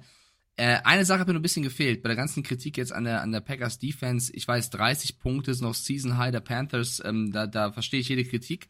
Aber das waren nicht die Panthers der Vorwochen. Also, Nein. das war wirklich eine starke Teamleistung der Carolina Panthers. Das heißt, die Packers haben nicht gegen dieses typische Team gespielt, was jedes, jede Woche abschenkt, sondern die haben wirklich auch unter Bryce Young, das Comeback war sehr, sehr stark. Also es war wirklich eine, erstmal Kompliment an die Panthers. Äh, auf jeden Fall ein Schritt nach vorne unter Bryce Young, der so ein Spiel gebraucht hat. Gute Leistung der Panthers. Aber sie haben natürlich recht. Sie haben jetzt back-to-back sowas fast zugelassen, also auch gegen die Bucks die Woche zuvor mit Mayfield. Die Defense ist schlecht. Und vor allem gegen den Lauf. Und jetzt auch fangen, fangen sie an, wenn es Richtung Ende des Spiels äh, geht, äh, den Pass zu sehr zuzulassen. Trotz des Personals, was eben schon genannt wurde, spielt die Defense so schlecht. Deswegen verstehe ich die Kritik. Ossi fragt gerade, wer soll bei den Packers gefeuert werden. Ich verstehe die Kritik am Defensive Coordinator, der ist nämlich gemeint, der heißt Joe Barry. Und da musste Matt LaFleur erst letzte Woche noch äh, die schützende Hand vor ihn halten und sagen, nee, nee, nee, der Plan ist mit ihm die Saison auf jeden Fall zu beenden. Das klingt schon danach wie, nächstes Jahr schauen wir uns neu um. Aber ich meine, die sind doch in der Playoff ähm, ja, Runde dabei und können können es reinschaffen ähm, in der Diskussion dabei. Vielleicht trotz des Sieges denkt man drüber nach, da was zu verändern, weil es kann nicht sein, dass du die ganzen Spiele hergibst, wenn die Defense solche Geschenke verteilt. Und in der Offense muss man sagen, gut, dass Aaron Jones wieder fit war. Der Junge hat gefehlt, egal wie gut Dylan ist. Ähm, der macht das Spiel auch ein bisschen variabler. Äh, ich, ich verstehe die Dis- Diskussion. Also ich will sagen, nicht, nicht mit Canada-like, aber die Defense der Packers ist schon für zu lange Zeit gegen zu viele verschiedene Teams zu schlecht. Definitiv. 394 Yards auf Seiten der Carolina Panthers gegen 369 Yards. Das ist in sich noch gut und ausgewogen. Deswegen haben wir ja auch ein 33-30. Was allerdings der Fakt ist, und da muss man diese Defense wirklich kritisieren, zu viel Plays zugelassen. 31 Minuten 21 durften die Carolina Panthers den Ball bewegen. Und da muss man sagen, du hast so große Namen in deiner Defense. Du hast, du hast gut, gut die letzten Jahre auch gescoutet. Du hast dein, dein Team gut hingestellt. Aber du machst die falschen Plays. Und da sind wir tatsächlich bei, und das machen wir jetzt nicht zu nerdig, ähm, ist ja schließlich Weihnachten. Schemata. Du, ja, du kannst ja un Unterschiede zwischen Man und, und, und Zone und tralala. Macht aber keinen Unterschied, wenn du zum Beispiel deinen Safety so tief stellst, dass du, wenn du Dritter und Acht hast und du stellst deinen Safety 10 Yards weg. Äh, wä? So, verstehe ich. Du, also, ne, es sind immer noch die Carolina Panthers. Du hast ja rein theoretisch, hast du noch den Moment, wenn du, wenn du den jungen Quarterback, der die letzten Wochen nicht gut funktioniert hast, unter Druck setzt, dann hast du rein theoretisch den Vorteil, dass die, dass die Pässe vielleicht ungenau werden. Aber dann paddelt der Safety auch noch drei Yards zurück, wo ich mir gedacht habe, so, wo willst du hin, Diggi? Also, das hatte teilweise so, wo ich gedacht habe, wer kam auf diese Idee, dieses Defense Play in diesem Moment zu callen? Also Adam Thielen ist die Anspielstation. So, Adam Thielen läuft nicht an dir vorbei. Das, das ist das Gesetz der Serie. Und du entscheidest dich, jo, ich peddel jetzt mal richtig tief. Jo, ich, ich guck mal, was in Carolina hinten am Fanblock los ist. Nee, Diggi, mach mal deinen Job. Da muss man sagen, also defensivtechnisch ähm, teilweise auch die letzten Wochen Calls dabei gewesen, wo ich gedacht habe, äh, okay, Blitz über Außen macht ja Sinn, aber nicht, wenn das Team durch die Mitte läuft. Und wenn es dann Dritte und Vier sind. Also das sind so Dinge, die, die verstehe ich nicht. Und da kann ich verstehen, dass man sagt, Barry hat ausgebarried. Aber ähm, mal abwarten. Also noch ist mathematisch Ich hab- alles drin. 7, 8. gerade nachgeschaut, es gibt sogar schon eine, eine Internetseite. Schau mal, Fire Joe Brady, äh Barry, Fire Joe Barry, gibt's auch schon. Also die Gut, in Fans Green sind Bay hast du nichts anderes zu tun. Außer Football, ein bisschen Käse und Kühe. Oh! Da kannst du natürlich Okay. aber schnell so eine Internetseite Okay. hochziehen. Okay, Ja, okay. Shots fired, Shots Ja. fired. Ich halte es ein bisschen mit Twin Father. Der schreibt rein, das Geile ist doch grundsätzlich dieses Jahr, dass sich kein Team hängen lässt. Ja. Ähm, stimmt, das ist sehr, sehr schön zu sehen, dass alle alles geben und, und spielen. Wir haben auch dieses Jahr weniger Fragen nach, machen die vielleicht Tanking als sonst jedes Jahr. Also ich finde Nee, das sehr, sehr schön, keiner. Die Ich find's sehr, sehr schön. weg. dass, dass sie alles geben. Das stimmt, ja. So, äh, apropos tanken, liebe Freunde. Für mich der Comeback-Player des Jahres. Titel ist vergeben, danke, Wiedersehen, tschüss. Brauchen wir nicht drüber zu sprechen, wer von der Verletzung zurückkommt, wer von der Couch zurückkommt. Free Dama Hamlin, aber okay, ja. Ja, so. Ich weiß, was du sagen willst. Ja, mach weiter. Aber ganz ehrlich, Freunde. Joe, I don't give a fucking shit Flacco. Ey, ja, wir müssen über die, so, hat, das, das zählt nicht. Also wirklich, wenn du noch Zählt versuchst. nicht, zählt nein, nicht. Nein, ohne Scheiß, wenn du in der letzten Sekunde noch versuchst, das Ding in die Endzone zu zimmern, ist relativ klar, dass du da eine 50-50. Entweder klappt oder es klappt nicht. Aber Joe Flacco, der übrigens bei ESPN noch nicht mal ein eigenes Foto hat in seiner, in seiner Spieldatei, also ne, wo du alle seine Daten abrufen kannst, der ist da immer noch mit dem Jets-Jersey. So, die hatten noch nicht mal Zeit in Cleveland ein richtiges Porträt zu machen. Joe Flacco, 27 von 42, 368 Yards, drei Touchdowns und diese zwei, ach komm, take it or leave it Interceptions. Der Typ führt einfach mal ganz kurz die Browns Richtung Playoffs und sagt, haha, Diggi, ja, meine Alte macht zu Hause gerade, die renoviert, die, die streicht durch, da, ich, ich will mal meine Ruhe, ich gehe mal zum Football. 36 zu 22, Cleveland Browns. Ich bin ein bisschen, ich bin, also nach all der Flecko-Häme der letzten Jahre, bin ich Vorsitzender jetzt des Fleckos, wird, äh, Flecko wird Comeback Player des Jahres Fanclub. Bin ich drin. Habe ich Habe ich dir vor diesem Spieltag gesagt. Ich habe dir noch erzählt, die ganzen Vertragsboni, der drin Ja. stehen hat. Flacco spielt Oldschool Football. Und warum äh, sich an New School anpassen, wenn Oldschool doch läuft. Und manchmal ist Oldschool auch True School. Aber das wird jetzt wirklich zu, äh, zu deep. Man muss an der Stelle auch äh, Mary Cooper loben, Ja. der für 265 Yards, 24,1 Average, äh, ich glaube, das haben die Patriots in der gesamten Saison, egal. Und zwei Touchdowns, also Mary Cooper mit einer brutal starken Leistung, der nach dem Spiel aber nur Worte gefunden hat zu Joe Flacco und gesagt hat, manchmal passiert das eben, dass du mit einem Quarterback sofort die Connection hast. Ähm, es ist unfassbar, wie er mich in Szene gesetzt hat. Er hat komplett Joe Flacco abgefeiert dafür, dass er solche Zahlen abliefern konnte. Auch ein kleiner Wink vielleicht an die anderen Browns Quarterbacks, die auch Sieger einfahren konnten, aber, und das muss man leider so sagen, in dieser Saison sahen die Browns selten so gefährlich aus wie mit Flacco. Und damit meine ich auch mitunter Deshaun Watson. Ja. Das ist krass. Und jetzt nochmal die Überlegung, war es so clever, so viel Geld garantiert an einen Massagefetischisten rauszugeben oder wäre es besser gewesen, vielleicht einen alten Mann zurückzuholen und den für ein paar Penny und Euro spielen zu lassen? Also Joe Flacco, ähm, stell dir vor, sie hätten das Geld noch an anderer Stelle. Stell dir vor, Nick Chubb wäre noch da. Also die Browns äh, mit Flacco wirklich brutal stark, 36 zu 22. Es scheint so möglich, als wäre jetzt wirklich alles drin.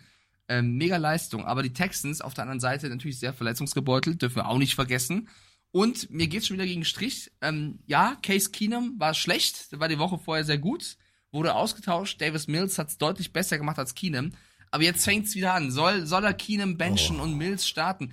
Mills ist für mich auch ein sehr starker Quarterback und verdient es kein dritter Quarterback zu sein. Das ist mindestens ein Backup. Aber dieses einer spielt mal schlecht und sofort raus. Ich glaube, das ist langfristig gesehen, wenn du den Spielern kein Vertrauen gibst, dann wirst du nicht das Beste aus ihnen rausholen. Das ist ein bisschen meine Meinung.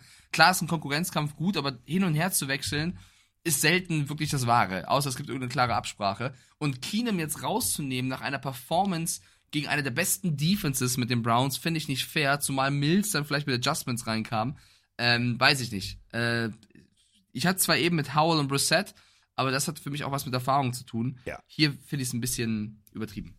Und wir müssen vor allem, wir müssen den Coach der Browns loben. Ähm, mache ich selten, aber mache ich jetzt an dieser Stelle gerne. Stefanski.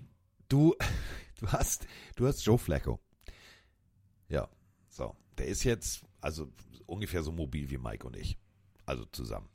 Und ähm, ja, klar. Also es funktioniert natürlich nicht, dass du den jetzt auf den Quarterback-Keeper rechts um, so, der geht nicht mehr. Also tauschst du durch. Und dann sagst du hier, guck mal hier, äh, wir haben noch einen zweiten äh, Running äh, Quarterback, der ist eher so ein Running Quarterback. Diggi, wir machen mit Ansage. Wir machen mit Ansage, Flacco, guck dir das mal an. So, so liefst du früher auch mal, aber jetzt, jetzt kannst du wieder reingehen. Das ist schon geil, wie die durchtauschen. Wir haben in den letzten Wochen schon über die Wildcat-Formation gesprochen, äh, wo Flecko dann einfach mal kurz runtergenommen wurde. Die spielen Oldschool Smashmouth Football in der Defensive und sie spielen Oldschool Football mit einem Quarterback, der einfach noch einen richtig geilen Ball werfen kann. Und da muss man sagen, die Dinger, die der tief wirft, da boah, bin ich ein bisschen schockverliebt. Deswegen 36-22, 10-5 die Browns, die jetzt sagen, haha, Steelers, ähm, bleibt doch alle mal hinter uns, wir wollen auf jeden Fall Platz 1. Ähm, hätte ich nie gedacht. Also als es hieß, der ist raus, der ist raus, der ist raus, das ist jetzt der gefühlt drölfte Quarterback bei den Browns und ab jetzt funktioniert's. Komisch. Mir tut's ein bisschen leid für, für die Texans, ne, die natürlich Ja. sehr viel Spaß gemacht haben, aber die ganzen Verletzungen sind jetzt leider einfach eine, eine Spur zu viel. Dade, ich glaube, das soll ein lustiger, gemeinter Kommentar sein, ich hoffe kein ernster, schreibt, Flecko kennt sich ja aus, von einer starken Defense durch die Playoffs getragen zu werden. Ja, also ich finde, aktuell lässt sich Flecko nicht tragen, sondern er, er fügt Ja. was bei. Ähm, klar, in der Vergangenheit gab es mal Fälle dieser Art, aber äh, ich, ich finde, Flecko äh, macht das herausragend, hat in den letzten Jahren auch nicht so gute Stationen gehabt, stimmt. Aber ich meine, der ist jetzt äh, in, im letzten Part seiner Karriere, kommt er aus dem, äh, nicht Retirement, aber von der Couch, wie Carsten schon sagte. Aus Und aus stellt der- er, ja, Aus der stellt, Teilzeit. Stellt er Rekorde auf, ähm, wirft die meisten Yards Average im letzten Viertel, also weiß ich nicht. Ich finde, der macht, äh, also es ist selten der Fall, dass du jemanden als Free Agent holst und der liefert so brutal ab. Also da Respekt an Flecko und die Browns generell. Und ja, ich lese hier schon ein paar Mal Coach of the Year, fordern die einen bei Campbell, die anderen bei Stefanski. Leute, wir haben noch zwei Spiele, dann können wir das entscheiden. Ich glaube, es ist ein Kopf-an-Kopf-Rennen von mehreren äh, Coaches. Ähm, und am Ende wird es wahrscheinlich einer knapp gewinnen, aber es gibt dieses Jahr wirklich drei, vier, die ähnlich krasses vollbringen. Ähm, das ist schwer ein. Also für mich gibt es nicht den klaren Coach of the Year. Es gibt einige, die viele Argumente haben.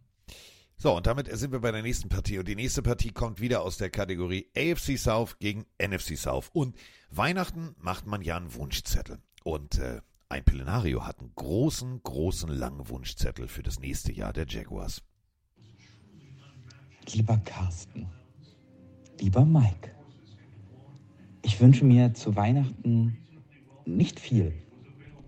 Aber eine O-Line fänden meine Jacks bestimmt ganz, ganz toll. Oder weniger Fumble. Oder Interceptions. Oder eine Offense, die so spielt, als hätte sie sich irgendwann vorher schon mal gesehen. Ach, und die Defense von Anfang der Saison, die hätte ich auch gern wieder. Naja, wie ist denn euer Weihnachten so? Denn ich habe echt die Schnauze voll. Ja, sagen wir es mal so. Baker Mayfield sagt sich, Diggi, gibt viele Experten, die sagen, ob ich hier nächstes Jahr noch spiele, weiß ich nicht. Und aha, ich zeige mal, ich möchte hier gerne nächstes Jahr noch spielen. 30 zu 12 gewinnen die Tampa Bay Buccaneers gegen, ich sag mal so, nicht wirklich gut spielende Jacksonville Jaguars. Trevor Lawrence mit einer Schulterverletzung nachher raus, da war der Backup drin. Aber wen ich wirklich explizit loben möchte, ist Kollege Baker Mayfield. 26 von 35, 283 Yards, zwei Touchdowns. Bumschalaka. Und eine Defense, die richtig Bock hatte. Die einfach mal richtig Bock hatte. Die haben gesagt, ja, äh, da gibt es ja auch noch diesen Mike Stiefelhagen, der spricht ja immer über die ge- gewissen Bonis in unseren Verträgen.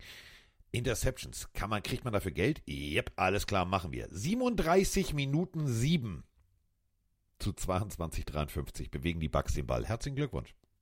Bin so sauer, dass ich auf die Jaguars getippt habe. Aber vorher kurz noch eine Nachricht aus dem Chat. Hey, es war respektlos, dass ihr Mary Coopers Leistung eben nicht erwähnt habt. Haben wir. Ich habe die komplett runtergebetet mit den Yards. Ich Ja. habe komplett, ich habe sogar noch sein Interview nach dem Spiel Ja. zitiert. Ich glaube, die Leute hören mir manchmal nicht zu, Carsten. Die machen immer auf Mute, wenn ich rede. ah, stimmt, Ey, der, war, der, war der Küche, der war in der Küche, der hat sich Ja, schön ein bisschen Ahnung. Spekulatius geholt. Zu Jaguars gegen Buccaneers. Ähm, ja, ich verstehe den Wunschzettel des Pelenario eben gerade, aber man muss doch dazu sagen, der Kicker äh, hat jetzt für die letzten sechs Field Goals Versuchen nur eins vollbracht. Also fünfmal daneben gekickt. Brandon McManus, äh, da kann man Kicker auch mal sagen. oben drauf, der steht ganz unten auf dem Ja, Wunschzettel. sollte man auch noch tun. Die haben jetzt nicht deswegen verloren, aber das sollte man noch dazu sagen. Ähm, ja, was willst du sagen? Jaguars seit dieser einen Lawrence-Verletzung am, am struggeln und da siehst du wieder, wie abhängig das Team auch von einem gesunden, fitten Quarterback ist. Aber trotzdem ist das zu wenig. Sie verspielen, das haben wir letzte Folge schon gesagt, sie verspielen ihr starkes Jahr komplett. Sie hatten die besten Chancen, die Division zu gewinnen und werfen das gegen, gegen Teams, auch in einer Deutlichkeit wie hier gegen die Bucks weg. Ähm, das, das muss nicht sein. Und auf der anderen Seite, ey, Baker Mayfield, das ist, der, der Typ ist auch nicht zu fassen. Ne? Also mal spielt er wie Tom Brady in, in der Gold-Zeit und dann ist er wieder, keine Ahnung, Brock Osweiler. Äh, das war wieder ein Spiel, oh, wo er, nee, nicht Brock Osweiler. Wo er wirklich ähm, nahezu perfekt gespielt hat, mit Mike Evans eine gute Connection hatte, ohne Turnover blieb. Also, ähm, boah, die Buccaneers Team. Das wird ganz schwer in den Playoffs, sollten sie da reinkommen. An einem guten Tag wirklich nicht zu unterschätzen. Ja, und ähm, was ich jetzt äh, tatsächlich äh, unterschätzt habe, ist, ich habe eigentlich fest mit Lenny oder mit unserem Außenreporter gerechnet. Aber wahrscheinlich, wahrscheinlich sitzen die noch und sagen immer noch Schalalalala. Pirat. So, Mhm. äh, 30-12. Ich finde es ich find's eine souveräne Leistung. Ähm, ich will die Leistung der, der Jaguars jetzt nicht schmälern. Ähm, wenn wir uns nämlich die ersten, also nur die erste Hälfte eigentlich angucken. Du gehst 20 zu 0 in Führung, kommst aus dem Lockerroom raus, knallst nochmal 10 Punkte auf die Anzeigentafel. Ähm, das war gutes Coaching, das war gut umgesetzt, das war ein guter Gameplan, offensiv als auch defensiv, denn nochmal, die Jacksonville Jaguars, ja, Trevor Lawrence wirkt nicht rund, dann noch die Schulterverletzung dazu, aber trotzdem, am Anfang der Partie hat man gemerkt, alles klar, die Buccaneers, die haben den Säbel zwischen den Zähnen, im wahrsten Sinne des Wortes, sagen, alles klar, komm, jetzt hier machen wir, jetzt machen wir den Sack zu, Playoffs, wir kommen. Und vor allem Baker Mayfield, und das ist dieses Ding, was Mike sagte, man spielt ja nicht nur um Geld, also ne, um Boni, sondern man spielt ja teilweise auch um seine eigene Zukunft. Und Baker Mayfield hat sich jetzt wahrscheinlich entschieden, okay, also jetzt mal nicht Brock Osweiler, sondern jetzt mal Goat-mäßig hier ordentlichen Football. Ähm, ich möchte gern hier bleiben. Ist ja auch schöner, als stell mal vor, der wird dann jetzt wieder irgendwo anders hingeschickt, irgendwie, keine Ahnung. Also so zu den Patriots oder so. Das ist kalt, klar gibt's da Hummer, aber ist jetzt auch nicht so schön. Da bleibe ich doch lieber da, wo die Palmen stehen. Boah, ich bin, ich muss jetzt erstmal so ein bisschen widersprechen dir gegenüber heute. Ähm, ich fand die Jaguars Leistung wirklich sehr, sehr schlecht. Also ich habe da wenig Ansätze tatsächlich gesehen. Vielleicht bin ich ein bisschen härter, weil ich auf die gesetzt habe und da einfach ein bisschen enttäuschter. Sie haben den Ball halt viermal hergegeben in Turnover. Sie haben äh, mehr, mehrfach das Fourth Down verkackt. Die O-Line, wir haben es in der Sprachnachricht gehört, war nicht existent. Lawrence, der nicht fit ist, nur auf der Flucht. Ähm, sie haben die Field Goals verkackt. Also sie haben gefühlt alles verkackt. Und es war für mich einer der dominantesten Performances der Buccaneers. Also es war wirklich ein, ein sehr, sehr deutlicher Sieg der Buccaneers, die in allen Belangen besser waren. Und deswegen meinte ich ja gerade, die Jaguars können es besser. Das, das, deswegen stimme ich dir dahingehend zu. Sie sind ja eigentlich mit das beste Team der Division. Ich meine, ich habe letztes Jahr auf sie gesetzt, als keiner auf sie gesetzt hat. Ähm, aber jetzt die letzten Wochen, eben seit dieser Lawrence-Nummer, schenken sie viel zu viel her. Es ist wirklich wie so, wie so, als wenn jemand den, den Knopf gedrückt hätte und da steht ein anderes Team auf dem Platz. Es ist wirklich crazy. Also das ähm, wäre schade, dass wenn sie jetzt diese ganze Saison komplett wegwer weg, wegwerfen würden. Ja, kann natürlich passieren, aber ähm, ja, mal gucken. Also schade, ja. Shoulder Injury, ich habe bis jetzt noch kein äh, Update hier auf den Mediaseiten gefunden. Ähm, wäre für die, für die Jacksonville Jaguars natürlich ein Vollschlag ins Kontor, denn das ganze Und? System ist auf einen fitten Trevor Lawrence ausgelegt. Die Bucks, vier Siege in Folge, Baker Mayfield ohne Fehler. Ähm, Wäre jetzt mein heißester Tipp auf den Divisionssieg. Krass. Auch die Buccaneers, ne? Die haben Phasen der Saison, wo es gar nicht läuft, dann wieder komplett läuft. Also es ist äh, äh, für mich NFL pur, die Bucks gerade. So schwer zu beschreiben. Devin White Unruhe, äh, doch nicht wichtig. Spielt dann doch wieder gut. Also es ist krass. Es ist wirklich ganz komisch, dieses Team. Macht doch Spaß. Lenny wird Spaß haben. So, jetzt haben wir erstmal Spaß. Oh. Die Chicago Bears empfangen zu Hause die Arizona Cardinals. Gut, die Arizona Cardinals, ja gut, also abgehakt, pff, durch. Äh, Gucken wir mal, wer in die Playoffs kommt. Wir wissen auf jeden Fall, die Mülltüten werden nach dem letzten Spieltag ausgeteilt, dann räumen wir unseren Spind leer und dann gucken wir mal, was passiert. So, die Bears sagen sich, ja, mal gucken, was passiert. Wir haben auf jeden Fall durch eine sehr smarte Trading-Geschichte, haben wir den geilsten Pick nächstes Jahr. Und da sind wir jetzt bei der Quarterback-Diskussion. Und da sind wir, ja, wird es ein Quarterback oder wird es eine, ein Skillplayer? Das ist eben die Frage. Und Justin Fields sagt sich, ja, wieso? Aber das funktioniert auch hier relativ gut. Relativ gut ist in diesem Falle 170 Yards, ein Touchdown, eine Interception, 15 von 27. Hm. 27 zu 16 gewinnen die Bears zu Hause mit 420 Yards. Hm, hm, hm, hm, hm, hm. Ich fand, das war teilweise beeindruckender Football, den die Bears auf beiden Seiten des Balles gespielt haben. Denn 34 Minuten 30 musst du den Ball auch erstmal bewegen, Mike. Ich fand das gut. Also ich finde, Fields tut alles, um das Team, die Franchise, die Fans zu überzeugen, dass er der Richtige ist. Ob sie dann äh, darauf hören oder nicht, ist dann denen überlassen. Aber mehr kann Fields, glaube ich, nicht tun. Hat in dem Spiel auch wieder einen besseren Job gemacht als der Quarterback auf der anderen Seite.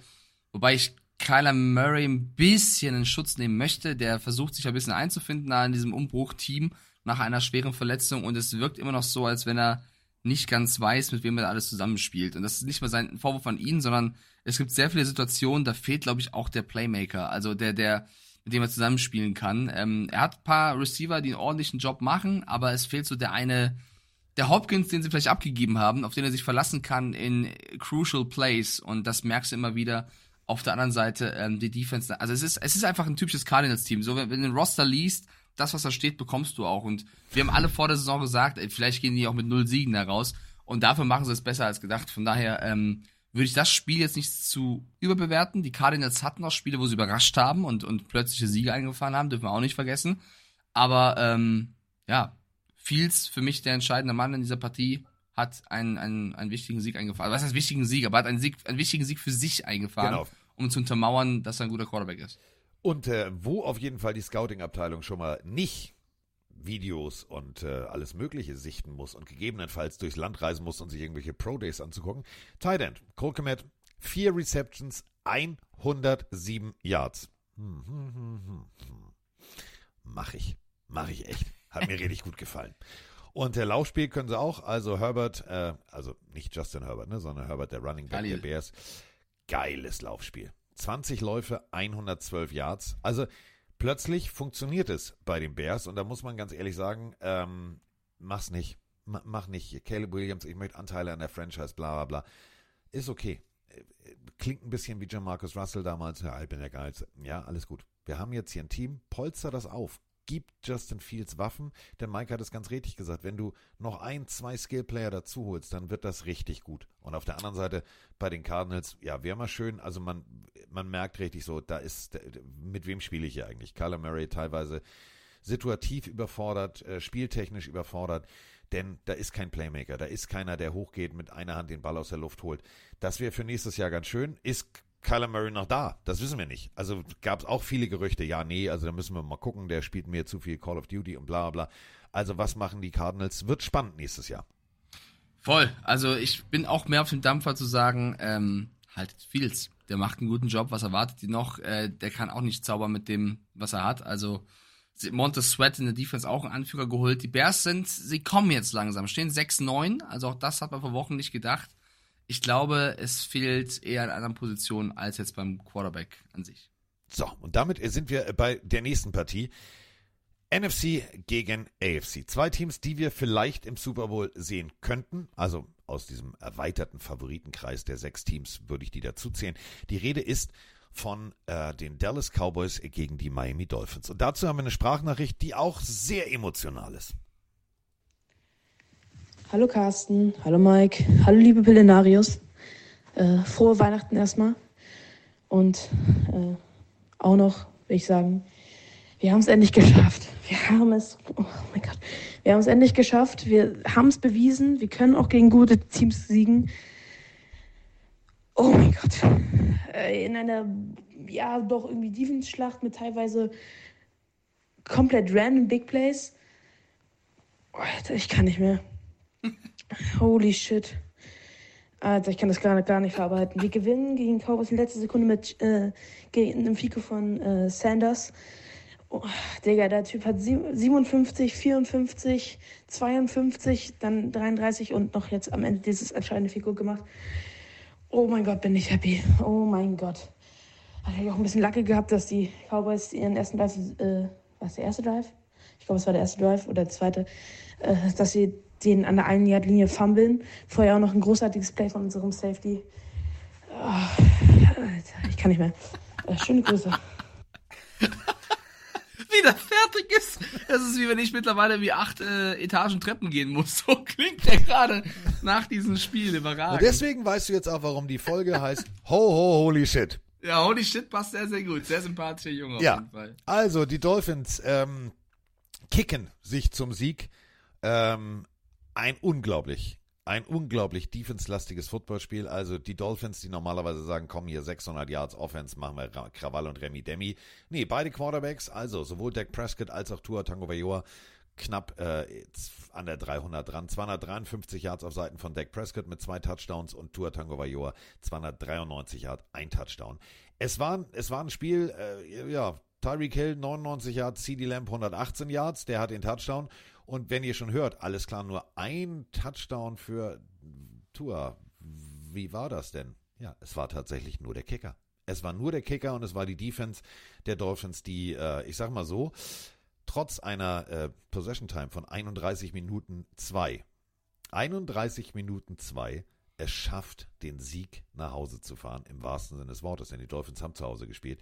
Geile Teamleistung und da muss ich sagen, ziehe ich komplett meinen Hut vor, denn diese Offense der Cowboys musst du auch erstmal stoppen und das sah teilweise bei den Dolphins richtig gut aus.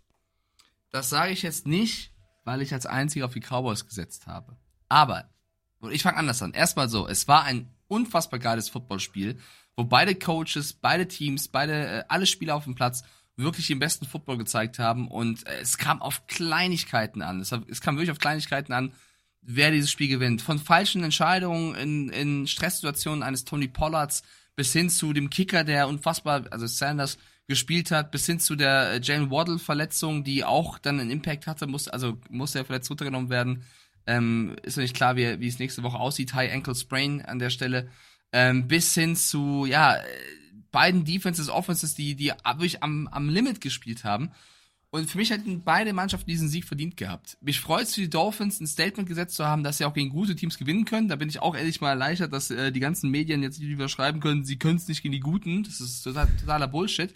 Aber ich glaube, und jetzt spiele ich einen Spielverderber, obwohl ich Mike McDaniel sehr gerne mag, er kann zwar nichts dafür, aber trotzdem.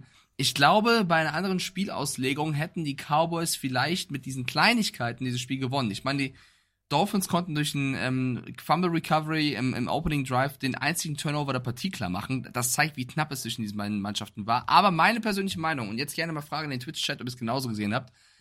Ich war dann doch ein bisschen erbost darüber, wie die Referees 50-50 Entscheidungen entschieden haben. Also wenn du dir den, den Sheet anguckst, die Statistiken, haben die Cowboys nur eine Strafe, glaube ich, mehr bekommen als die Dolphins. Also es war relativ ausgeglichen. Auch die Yards, die bestraft worden sind, sind, sind, sind ziemlich gleich. Aber ich finde trotzdem, eigentlich hätten die Dolphins mehr bestraft werden müssen und die Cowboys weniger. Ich spreche da zum Beispiel Szenen an und da spielt auch, auch Micah Parsons hin, der bei Instagram was gepostet hat, was ihm vielleicht eine hohe Strafe einbringen könnte.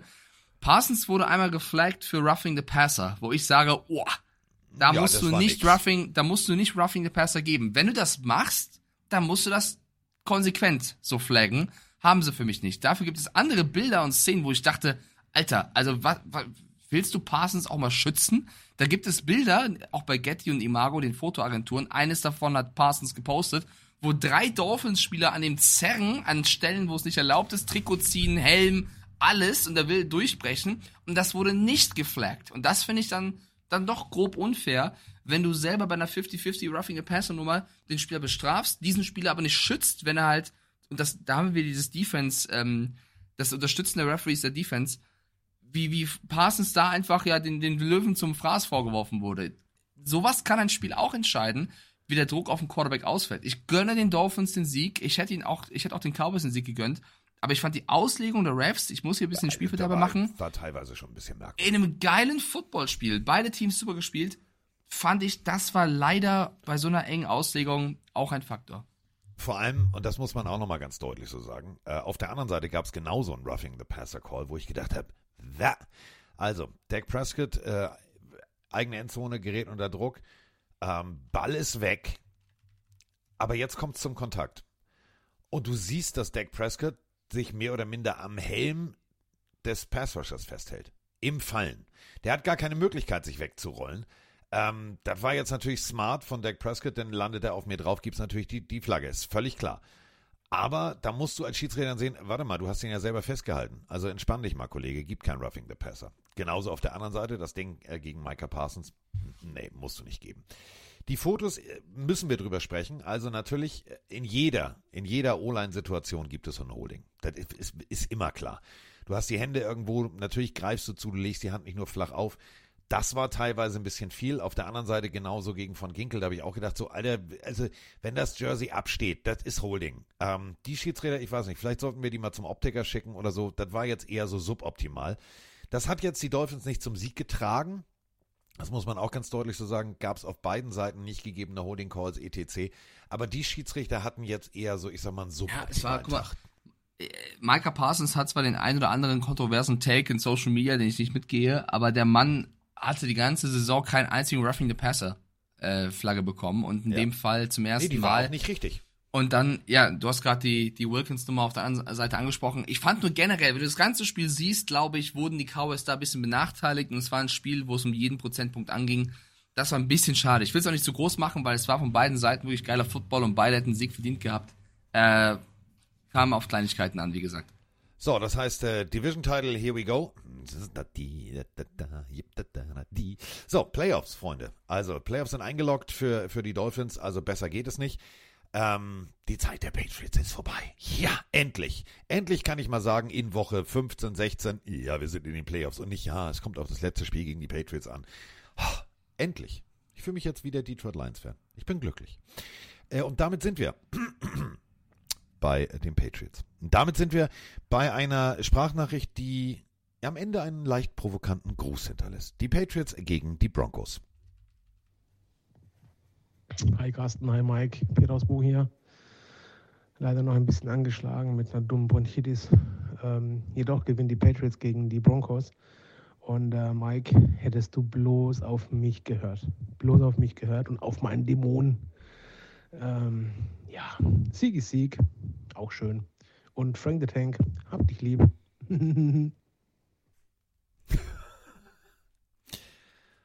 26, 23. Kann mir mal einer sagen, was bei den Patriots plötzlich los ist? Die spielen Football.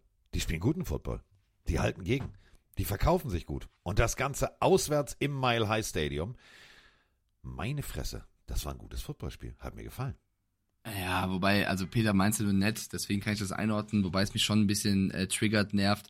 Ich krieg jede Woche, du wahrscheinlich auch, Nachrichten von Leuten, hättest du mal auf mich gehört? Es kann, du kannst tippen, wie du willst. Du kannst gegen die Texans tippen, sie Texans gewinnen, kommen die texanischen Fans um die Ecke, sagen, hättest du mal auf mich gehört? Tippst auf die Texans und sie verlieren, sagen die, du, de, dein Fluch. Also es ist egal, wie du tippst, du kriegst immer eine Nachricht ab. Wir sind deswegen höre immer ich schuld. mal. Wir genau, ich höre ich höre nur noch auf mich. Ähm, ja, aus dem Nichts für mich tatsächlich, dieser Patriots-Sieg. Ähm, ich weiß nicht, wie viele von euch da draußen auf die, auf die äh, Patriots gesetzt haben, aber das war eine sehr gute Performance eines Belly Zappi, muss man mal erwähnen. Belly Zappi hat wirklich ähm, äh, mit, im Laufe des Spiel, der Spielzeit einen sehr, sehr guten Job gemacht. Und man darf nicht vergessen, da muss man auch Bill Belichick ähm, mal Credits geben. Diese Defense, trotz der Verletzung von Gonzalez und Judon und was wir alles erlebt haben, die spielen wirklich also hätten sie eine gute Offense, wäre dieses Team immer noch im Playoff-Rennen. Easy. Und wenn du siehst, wie das Team Belichick abfeiert nach dem Spiel, die Szenen aus der Kabine, das wirkt harmonisch. Und da muss man echt die Frage stellen, wie das mit Bill Belichick weitergehen soll, weil defensiv läuft's ja, offensiv läuft's nicht. Also ich glaube, bei den Patriots muss eine Fehleranalyse her, die dann jedes Personal noch hinterfragt und ich finde, der Mann beweist es dann trotzdem gegen Mannschaften wie die Broncos, die wirklich in den letzten Wochen einen guten Job gemacht haben, dass du, dass, dass er das immer noch drauf hat. Das ist jetzt kein alter Mann, der nicht weiß, wovon er spricht. So ist es nicht. Und das hat er, da hat er zu viel Disrespect in den letzten Wochen abbekommen. Und die Broncos können nicht zufrieden sein. Also du kannst nicht zufrieden sein, zu Hause ähm, gegen die Patriots äh, ja so ein, so ein, so eine Niederlage einzustecken äh, mit drei Punkten Unterschied. Und im, im letzten Viertel hast du erst 16 Punkte gemacht. Darf man nicht vergessen. Im Mile High. Also, ich weiß nicht, ob sie die unterschätzt haben, ist schwer zu sagen. Ähm, ich glaube, Sean Payton wird sauer sein. Es war der Wurm drin. Also wenn du tatsächlich äh, Fumble äh, beim Kickoff-Return hinlegst, ähm, die Pets da einfach hellwach sind und das Ding äh, kurz mal sagen, jo, kann man da auch punkten? Ja, kann man punkten.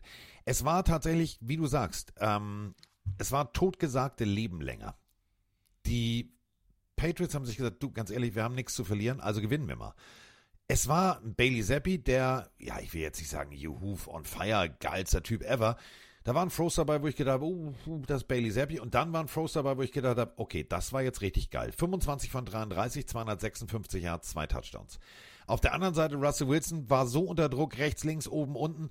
Ja, hat nachher am Ende wieder ausgeglichen und dann Two-Point-Conversion. Das war alles souverän, aber teilweise eben auch nicht. Also, du kannst einen Russell Wilson nicht immer verteidigen. Scrambled nach rechts, äh, Scrambled nach links, findet Lucas für einen Touchdown. Das war alles gut, aber das fand ich halt das Bemerkenswerte. Und da muss man sagen, genau das, was du gerade sagst, Mike, mit diesem Lockerroom. Die Patriots haben nie aufgesteckt, sondern sie haben immer gegengehalten. Und das fand ich, fand ich richtig gut. Ich fand's auch richtig gut. Ich finde schon, dass wir hier Belly Seppi loben müssen, Ja. äh, der, der ein super starkes Spiel gemacht hat. Ich weiß auch nicht, woran es jetzt liegt. Vielleicht auch deswegen, weil der Druck so ein bisschen weg ist, weil die Playoffs sind eh im Arsch und jetzt können sie frei aufspielen. Nicht mal tanken kriegen sie hin, wird der ein oder andere sagen. Also, ähm, nee, sie haben gegen die Broncos gewonnen. Sie haben gegen die Chiefs mit 10 Punkten verloren. Davor gegen die Steelers gewonnen. Also irgendwie wirkt es jetzt so, sie, also sie können auf einmal eine Offense Punkte erzielen. Ich glaube, es hilft auch, dass, dass dieser, dieser Druck ein bisschen weg ist. Trotzdem hilft ja nichts. Du musst ja trotzdem fürs nächste Jahr dich neu aufstellen. Sogar Chad Ryland, der viel Häme abbekommen hat, äh, macht ein Game-Winning Field Goal aus paar 50 Yards. Also selbst der, 56, Alter. der kriegt's auf einmal hin. Ähm, das ist schon Wahnsinn, wie es auf einmal klappen kann, wenn's, wenn's soll, ne? Das war, ohne Scheiß, es war rundweg, war es ein, war es ein schönes Spiel. Ähm, ich finde es, also, Throwback, müssen wir nochmal deutlich so sagen. Dolphins, alleine die alten Schriftzüge in der Endzone fand ich geil, das alte Outfit fand ich geil. Und ich mag dieses, das Outfit der Denver Broncos mag ich. Den weißen Helm, ganz klassisch, finde ich richtig schön. Das nochmal an dieser Stelle äh, erwähnt. 7 zu 8 stehen sie jetzt und äh, durch die nächste Partie, ja, äh, rein theoretisch. Ja, warte ganz kurz, ein, ein Take noch zu, zu Broncos, weil das ist eine schöne Überleitung fürs nächste. Sie werfen, also mir tut's mehr leid für die Broncos, als dass mich freut für die Patriots, weil die Patriots brauchen eher den hohen Pick tatsächlich. Äh, das ist in, in Schönheit äh, sterben sozusagen, bringt nichts. Und die Broncos, ähm, die werfen so ein bisschen ihren Run wieder weg und werfen die Playoffs weg, weil durch die, das, die nächste Partie rutschen sie auf den dritten Platz der AFC West und das wäre schon schade, wenn sie nach diesem ja, nach dieser Achterbahn das wegwerfen, wobei es ein schönes Märchen wäre für das Team, was jetzt gewonnen hat. Definitiv. Und dabei sind wir ähm, bei meinem Pick, wo ich mal auf meinen Ja, Dämon gehört habe. absoluter Dämon. Also das war für mich, da sage ich Carsten, das war wirklich ein dämonischer Tipp, der dieses Jahr, de- dein größter Dämon-Tipp in diesem Jahr. Und es ist tatsächlich genauso eingetreten, wie ich es. Ich, ich mache es ja immer mit Mike. Also der Satz klingt jetzt auch Was? komisch, aber ich sage ja immer, es läuft so oder im Worst-Case-Szenario läuft es so.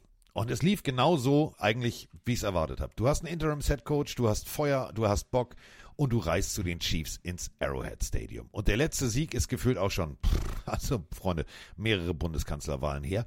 Die Raiders gewinnen 20 zu 14 und ihr ahnt es, wir haben dazu natürlich einen Batzen Sprachnachrichten. Ja, frohe Weihnachten vom Twin Father aus Bad Ja, Oldesloe. Ja, die Chiefs, also selten so schlecht gesehen. Das erinnert ihr an die Zeiten von Romeo Crennel und Matt Cassell. Ähm, grausam, äh, was, äh, was die Offense da heute gespielt hat. Ja, auch wenn beide Defenses gut waren, ja, selten, auch selbst die Chiefs lassen nur sechs Punkte zu und, und die Raiders haben sich natürlich den Arsch aufgespielt, aber Offense war das ja grausam ähm, ja, im Prinzip, was, was soll passieren? Und dann guckt man sich die Baltimore Ravens an. Das war sensationell, was sie heute bei den 49ers gespielt haben. Also als Chiefs-Fan, wir sollten aufgeben dieses Jahr. Ähm, aber die NFL ist halt die NFL. Schauen wir mal. Moin Carsten, moin Mike Deppja hier. Ich hoffe, ihr hattet schöne Weihnachten. Und zack, da ist es passiert. Die Raiders sind offiziell der Grinch, zumindest für die Chiefs. Defensiv, sehr, sehr gute Leistung, sehr solide. Offensiv, naja, ging recht wenig zusammen, zumindest durch die Luft. Zu Fuß über weit, 145 Yards, sehr gut. Sehr, sehr stark der Block von Jakob Johnson kurz vor Spielende, als er White den Weg frei blockt, bis kurz vor die Endzone und damit war die Messe gelesen. Was ist bei den Chiefs los? Der Motor stottert gewaltig. In die Playoffs? Glaube ich ja. Tiefer Run? Glaube ich nein. Was sagt ihr? Schöne Grüße, bis dahin. Ciao, ciao. Puh, es gibt einiges bei dieser Partie zu besprechen. Tiefliegende Helme, pöbelnde Quarterbacks ähm, und Max Crosby, der sich sagt, Diggi, ähm, den Chief da, ne? Den, den, den Chief der Chiefs, den Quarterback. Da, einfach mal feuerfrei. Jagd ist eröffnet. Patrick Mahomes, 235 Yards. Ein Touchdown, eine Interception. Sein Gegenüber, der Quarterback, der die Partie gewonnen hat, alle Mann festhalten. Willst du unter 100 Yards? Ja. Willst du unter 75 Yards? Ja. O'Connell, 9 von 21, 62 Yards. Ja, brauchst du nicht. Wenn White 145 Yards läuft, dann reicht das schon. 20 zu 14 gewinnen die Las Vegas Raiders und es war ein defensives Spektakel, was die Raiders da auf die Beine gestellt haben. Selten habe ich tatsächlich die Chiefs so von der Rolle erlebt wie in dieser Partie. Mhm. Ich würde sogar sagen, das letzte Mal, dass Patrick Mahomes so auf der Flucht war, war, glaube ich, im Super Bowl damals gegen die Buccaneers und das war eine Monster-Defense. Also ich habe selten Mahomes dauerhaft so wegrennen sehen und dieses Mal hat das eben nicht geschafft, das äh, Wundern zu vollbringen. Ich finde es auch ein bisschen unfair, jetzt nur auf Mahomes zu gehen. Es war mit einer seiner schwächeren Leistungen, das auf jeden Fall. Und hier wird auch schon gefragt ähm, oder gesagt, wahrscheinlich waren, äh, ist der größte Verlust der Chiefs in, in der Saison nicht die Receiver, sondern Eric Bianemi. Äh, natürlich spielt das alles ein Faktor. Bianemi ist ein Offensive Mind, was fehlt. Ja, auf jeden Fall. Ähm, Mahomes spielt nicht seinen besten Football. Ja, auf jeden Fall. Vielleicht spielt auch eine, der Frust einen gewissen Aspekt, dass, dass er wochenlang eigentlich gut spielt, nur seine Receivers nicht hinkriegen. Ich muss aber auch sagen, Carsten, ich habe mir das Spiel wirklich ein bisschen, ein bisschen mehr angeguckt, weil ich es krass fand, dass sie dann Dämon zuschlägt und die Raiders 2014 gewinnen mit einem Quarterback, der 62 Yards wirft, äh, Aiden O'Connell. Ähm, das war das Weihnachtswunder. A, die Raiders Defense, jedes Play durchgekommen, unfassbar aggressiv gespielt, angefeuert von Pierce, dem Head Coach, und Crosby, dem, dem Defensive Quarterback sozusagen. Äh, geil, wie die Football gespielt haben. Die haben wirklich äh, leidenschaftlich dieses Spiel gewinnen wollen. Das haben sie im Endeffekt auch geschafft. Und auf der anderen Seite, ich habe super oft pausiert. Ich habe fast kein Play, und das ist keine Übertreibung, Freunde. Ich habe kein, fast kein Play gefunden auf Seiten der Chiefs, wo mehr als ein Receiver frei war. Also, ja. die haben ja fast jedes Duell verloren im, im One-on-One. Also es war so, es war fast nie der Fall, dass überhaupt ein Receiver frei war, den Mahomes hätte anwerfen können. Und deswegen finde ich es ein bisschen übertrieben, jetzt nur Mahomes ähm, zu kritisieren. Und da hilft auch das beste Playbook der Welt von Eric Bianemi nicht, wenn jeder Receiver gedeckt ist. Also ist ja scheißegal. Also klar, hilft ein Playbook auch, dich frei zu laufen, aber die haben einfach im Speed, in der Körperlichkeit, ähm, dann auch im, im Selbstbewusstsein Ball mal zu fangen unter, unter Druck. Die haben alles missen lassen. Alles. Und deswegen ähm, haben sie dieses Spiel in der Offense deswegen verloren. In der Defense haben sie eigentlich einen guten Job gemacht bis zum letzten Viertel, wo eben der angesprochene Block von Johnson auch war und Samuel White äh, durchgedreht ist. Aber ansonsten war es defensemäßig sogar ein passables Spiel der Chiefs. Offense, ähm, ja, verstehe ich die Sprachnach Sprachnachricht von Twin Father. Ich habe die Chiefs selten so verletzlich erlebt wie jetzt gerade. Wir müssen eine Sache ganz deutlich sagen. Wenn wir, wenn wir von nicht freien Receivern sprechen, dann müssen wir von einem extrem guten Defense-Konzept äh, reden, wo ich persönlich sage, heilige Mutter Gottes, dass ich mich jetzt so gewählt ausdrücke, nicht holy fuck oder so, sondern heilige Mutter Gottes. Du hast die Möglichkeit, auf den ersten fünf Yards einem Receiver einen mitzugeben. Und die Raiders haben sich überlegt, weißt du was, wie kriege ich einen Receiver irgendwie aus dem Rhythmus? Ah gut, ich hau ihm einfach mal ein paar vom Kopf. So, also immer bam, bam, immer bam, bam, immer angebammt. Ja, dadurch gab es dann auch eine Strafe, weil äh, ja zu früh die Hände drüber über die Line und Bab, Receiver schon berührt, Strafe. Aber, und das muss man ganz deutlich so sagen, die haben das dann sukzessive weiter durchgezogen. Immer auf den ersten Yards und dann ist der Rhythmus eines Rice, dann ist der Rhythmus eines Travis Kelsey, der ist nicht da. Und dass der Rhythmus von Travis Kelsey nicht da war, hat man gesehen, der ist richtig eskaliert. Also Patrick Mahomes nur gebrüllt. Patrick Mahomes sagt sich, komm, kriegen wir aber trotzdem irgendwann hin. Und daraufhin sagte dann der werte Kollege, ja, jetzt machen wir es mal anders. Jetzt gibt's hier direkt fliegende Helme. Kollege ist äh, voll eskaliert und zwar wirklich komplett eskaliert, hat den Helm geworfen, hat gemacht, hat getan. Und ähm, da muss ich jetzt wieder mein, mein, also ich liebe Andy Reid, genau dafür. Ähm, das ist der Andy Reid, den ich kennenlernen durfte wo ich sage, vor dem Typ hast du einfach Respekt. Der Equipmentmann sammelt den Helm auf und will Travis Kelsey den Helm zurückgeben. Und was macht Andy Reid? Sagt, nee, nee, nee, gib mal her das Ding. Mit dem jungen Mann werde ich jetzt erstmal ein Wort reden. Der bleibt jetzt erstmal draußen. Du lässt deinen Starspieler draußen, damit er merkt, so geht's hier nicht an meiner Seitenlinie. Fand ich, fand ich phänomenal. Das äh, Problem ist natürlich, es wurde nicht besser. Also Travis Kelsey war plötzlich gar kein Faktor. Du hast es gesagt, die Receiver waren nicht frei. Ja. Und dann muss man die, die, den Pass Rush loben. Man muss ihn einfach echt loben. Erstmal großer Männer mit Ball, die zum Touchdown laufen, freue ich mich ja immer drüber. Ähm, Fumble aufgenommen, bob, bob, bob, rein, fertig, aus. Und das war der Moment, da lag ich hier auf der Couch und habe gesagt, die Raiders gewinnen. Denn da hast du gemerkt, die sind komplett im Blutrausch und das war geil. Ja, es war geil. Mich freut die Raiders. Ich will jetzt auch nicht schon wieder den Spielverderber machen, weil die sollen sich freuen. Die haben lange, lang genug gelitten. Aber die Offense muss man trotzdem irgendwann, wenn man sich gefreut hat und das Bier äh, ausgetrunken ist und der Kater vorbei ist, vielleicht doch nochmal sich in den, in den Raum setzen. Ähm, weil ich glaube, man kann nicht ganz zufrieden sein, trotz eines starken Samuel Whites, wenn ein Quarterback nur 62 Yards wirft und dein Starspieler Devonta Adams nur einen Catch für 4 Yards macht. Ich glaube, ähm, das muss man trotzdem analysieren, dass das nicht gut genug ist. Sie spielen dennoch besseren Football als davor und am anderen Coach. Ähm, Pierce hat dieser Mannschaft wieder neues Leben eingehaucht. Es ist dieses, dieser Interim-Coach-Effekt bei den Raiders, der mit Bisaccia letztes Jahr schon war.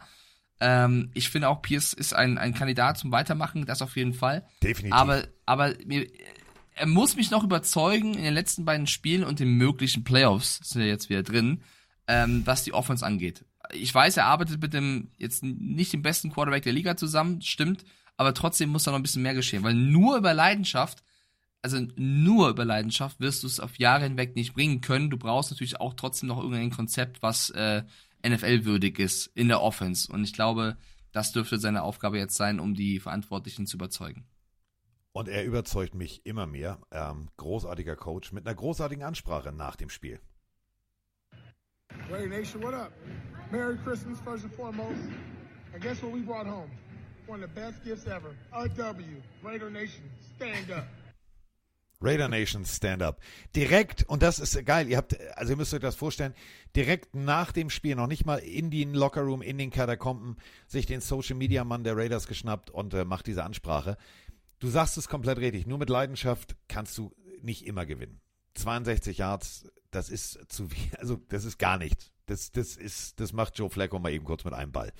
Ähm, da muss definitiv was passieren. Aber, und das ist eben genau der Punkt, du hast ein funktionierendes Laufspiel, du hast Leidenschaft und du hast Herz und du glaubst an dich. Und das ist eben genau der Punkt.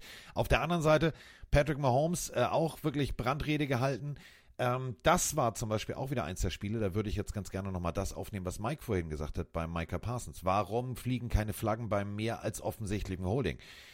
Max Crosby, also, ich weiß, es ist ja irgendwie brüderlich, sich Weihnachten mal zu umarmen und zu sagen, hab dich lieb und so weiter und so fort. Hab dich übrigens lieb, Mike. Also, umarmen, versteht ihr? So, wenn da die O-Liner mit beiden Armen um Passwascher rum sind und der Schiedsrichter daneben steht und sich entscheidet, ich werfe keine Flagge, da krieg ich schlechte Laune. Da kriege ich als Defense Coach und als Spieler, der selber äh, diese Situation kennt, da kriegst du schlechte Laune. Fand ich dafür bemerkenswert, dass die Raiders so ruhig geblieben sind und äh, dann plötzlich nicht irgendwie nochmal nachträglich nochmal drauf auf Mahomes oder was auch immer. Mahomes hat alles gemacht, das muss man ganz deutlich sagen. Da waren Abstimmungsfehler, ja, Fumble bei einem Trickplay, was ich auch nicht verstanden habe. Also der Running Back kriegt den Ball, gibt ihn zu Mahomes zurück, dann liegt der Ball plötzlich auf dem Boden. Das Play hätte ich gerne gesehen, das war kreativ. Aber ähm, Mahomes hat alles getan, er ist selber gelaufen und zwar nicht sliden, sondern mit dem Kopf voran, weil er gesagt hat, nee, nee, nee, wir müssen hier gewinnen. Aber es hat nicht gereicht. Nur 14 Punkte zu Hause im Arrowhead Stadium. 8-0 stand Kollege äh, Patrick Mahomes äh, gegen Rookie-Quarterbacks. Das hat sich jetzt auch geändert. Und was sich geändert hat, und das fand ich erschreckend, und das bringt es tatsächlich auf den Punkt, wie desolat die Leistung war. Die Chiefs-Fans haben ihr eigenes Team zur Halbzeit ausgebuht. Mhm. Passiert selten. Sehr selten. Ja, aber manchmal übertreiben die Fans auch, ne? Also äh, wir haben auch zu Beginn des äh, Spiels bei den, bei den Steelers, äh, wir haben zwar schon drüber gesprochen, aber nochmal der Hinweis, Steelers Bengals, da gab es sogar Fire Tomlin Chance. Die waren nach dem Spiel auch verstummt, tatsächlich. Also manchmal auch die Kirche im Dorf lassen. Wobei in dem Fall die Chiefs tatsächlich sehr schlecht waren und man mal Kritik äußern kann. Nur Fire Tomlin, finde ich, fand Ja. ich da ein bisschen, äh, bisschen sehr viel. So, damit also die Chiefs rein theoretisch nicht mehr, also ich glaube, das kennt Mahomes gar nicht. Äh, kennt er wirklich nicht. Also nicht, ich glaube, ich weiß es. Playoffs on the road kennt der nicht. Bye Week war für ihn also ein Standardwort. Gibt's nicht Ja. mehr. Der Nummer One Seed ist, Ist weg. weg. Und es könnte noch schlimmer kommen, ne? Also Ja. sollten sie theoretisch die beiden Spiele, die jetzt noch ausbleiben, verlieren und sollten die Raiders sie gewinnen, Mhm. dann könnten die Playoffs sogar noch flöten gehen. Ähm, am Wochenende warten erstmal die Cincinnati Bengals. Die müssen auch Wiedergutmachung betreiben. Äh, die Raiders spielen gegen die Colts. Also da kann man aufnehmen, also könnten die Raiders auf jeden Fall auch gewinnen. Die Chargers im letzten Spiel gegen die Chiefs, ich glaube, da, da, also wenn sie das verlieren, dann haben sie es wahrscheinlich auch nicht verdient. Also wenn, Und- wenn Sticks da wieder richtig Feuer macht und das Ding Na, geht haben- 24, 21 für die Chargers Genau. aus, ich glaube, dann brennt der Baum. Sie haben gegen die Bills auch eine gute Performance gezeigt. Und in der letzten Woche dann äh, die Raiders gegen die Broncos, die vielleicht auch noch ein Wörtchen mitreden wollen. Also die Division kann noch mal knapp werden. Wird, wird spannend, wird cool. Die Wochen werden auf jeden Fall richtig, richtig geil. So, damit sind wir bei der vorletzten Partie dieses Spieltages und auch hier hatte der, ja, ich sag mal so, der Weihnachtsmann ein schönes Geschenk dabei. Die Giants gegen die Eagles. in Philadelphia. Und äh, viele haben gesagt, ja, komm, die, die Magie ist vorbei. Das ist jetzt wieder genau das, was Mike sagte. Dieses, oh, nee, doch nicht, Tommy DeVito kann jetzt ab plötzlich nicht mehr leiden.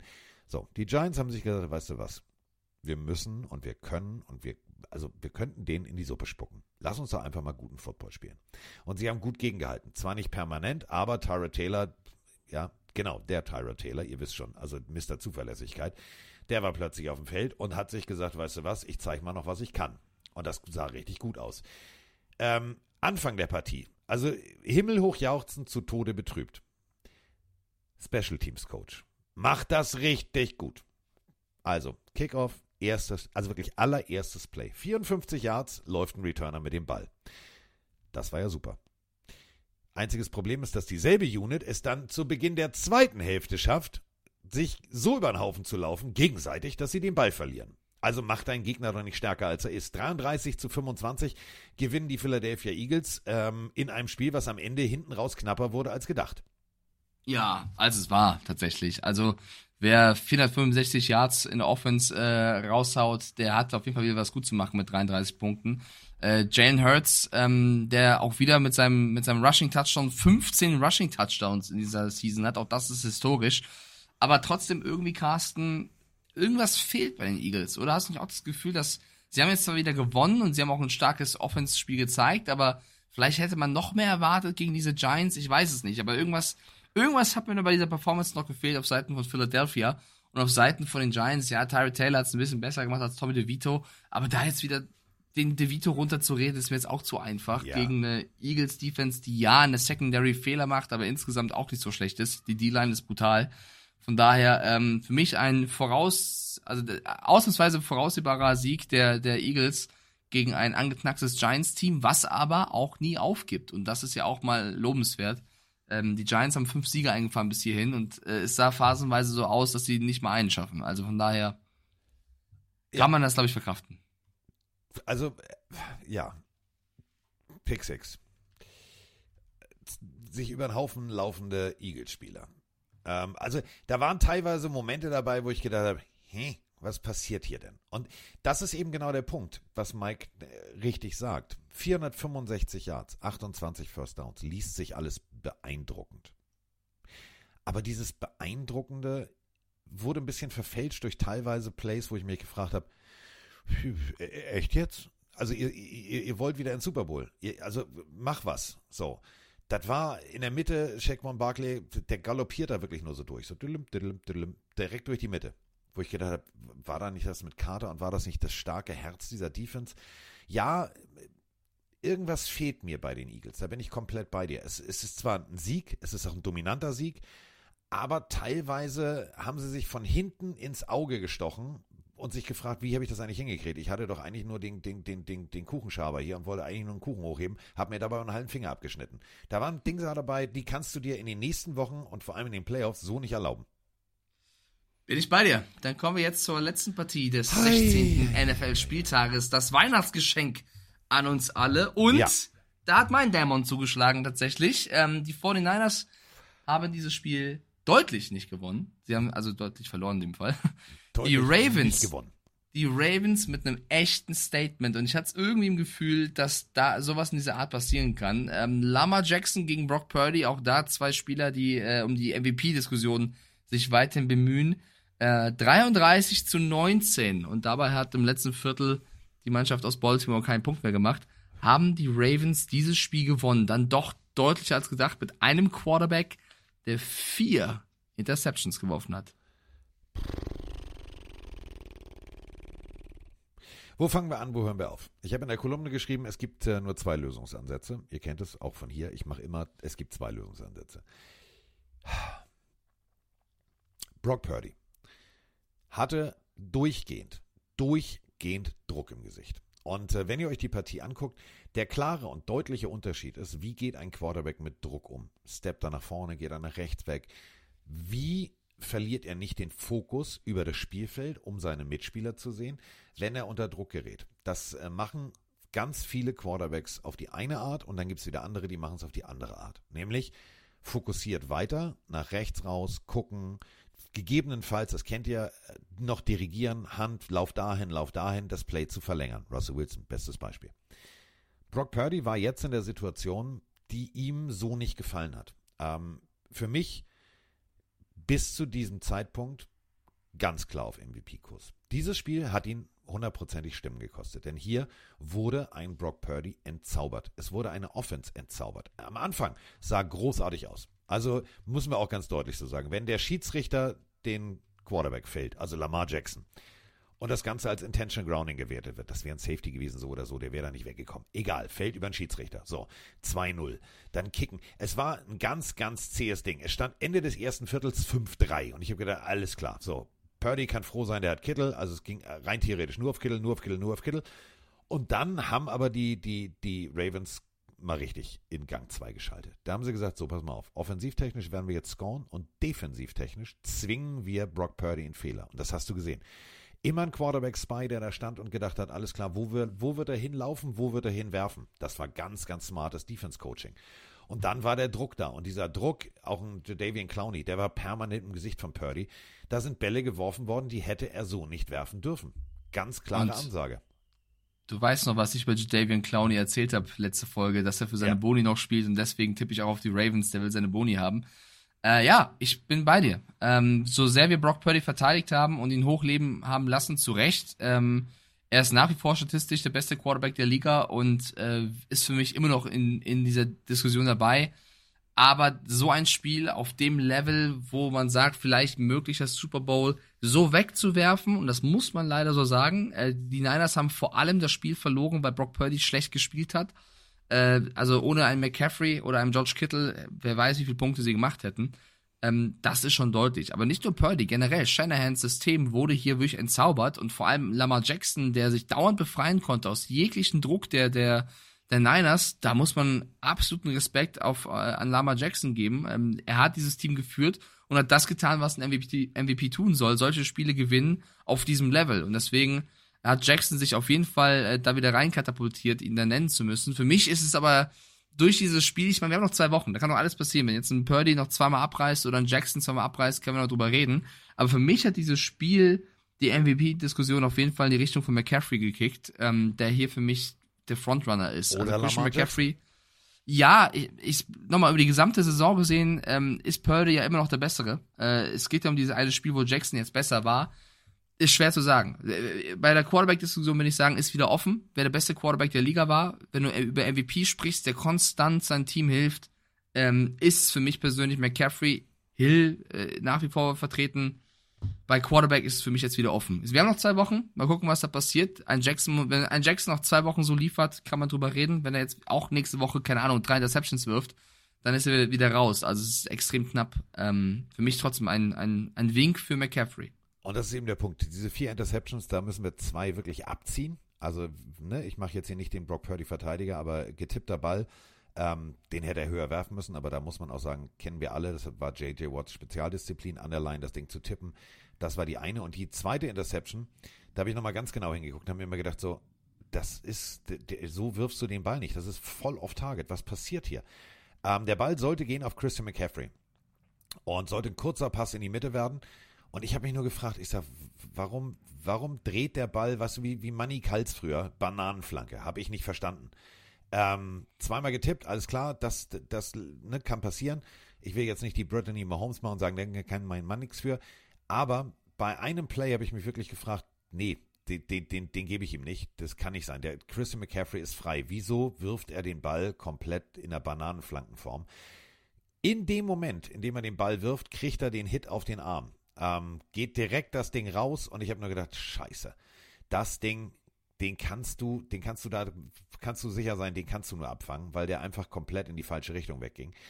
Ähm, der Druck, und das müssen wir halt ganz deutlich so sagen, wenn du durchgehend Druck im Gesicht hast, er ist nachher auch mit dem, äh, ne, mit, nach einem harten Hit raus, da haben die Ravens einfach alles richtig gemacht. Alles richtig gemacht. Du hast es gerade gesagt, Shanahans System beruht darauf, die Leute gut zu bedienen, in Ruhe den Ball zu servieren. Das hat am Anfang funktioniert. Tiefes Ding auf Kittel, tiefes Ding, tiefes Ding. Und dann irgendwann haben sie festgestellt, so kommen wir durch die Line durch. Und ab dem Moment haben die Ravens alles richtig gemacht. Und da muss man sagen, die haben sich so gut verkauft, dass ich sage, die haben ein ganz großes Ausrufezeichen gesetzt, was ihre Gesamtleistung angeht. Sowohl Lamar Jackson, aber auch die Defensive, das Gesamtkonstrukt, mega. Ja, also hier wird gefragt, ob Purdy gebencht wurde. Es, es war eine Verletzung, die ihn äh, rausgebracht hat, warum er raus musste. Sam Darnold hat es trotzdem dann besser gemacht. Hinten raus. Er wird jetzt aber nicht ganz gebencht, Freunde. Also jetzt nicht wieder übertreiben und, und wieder die andere Richtung spielen.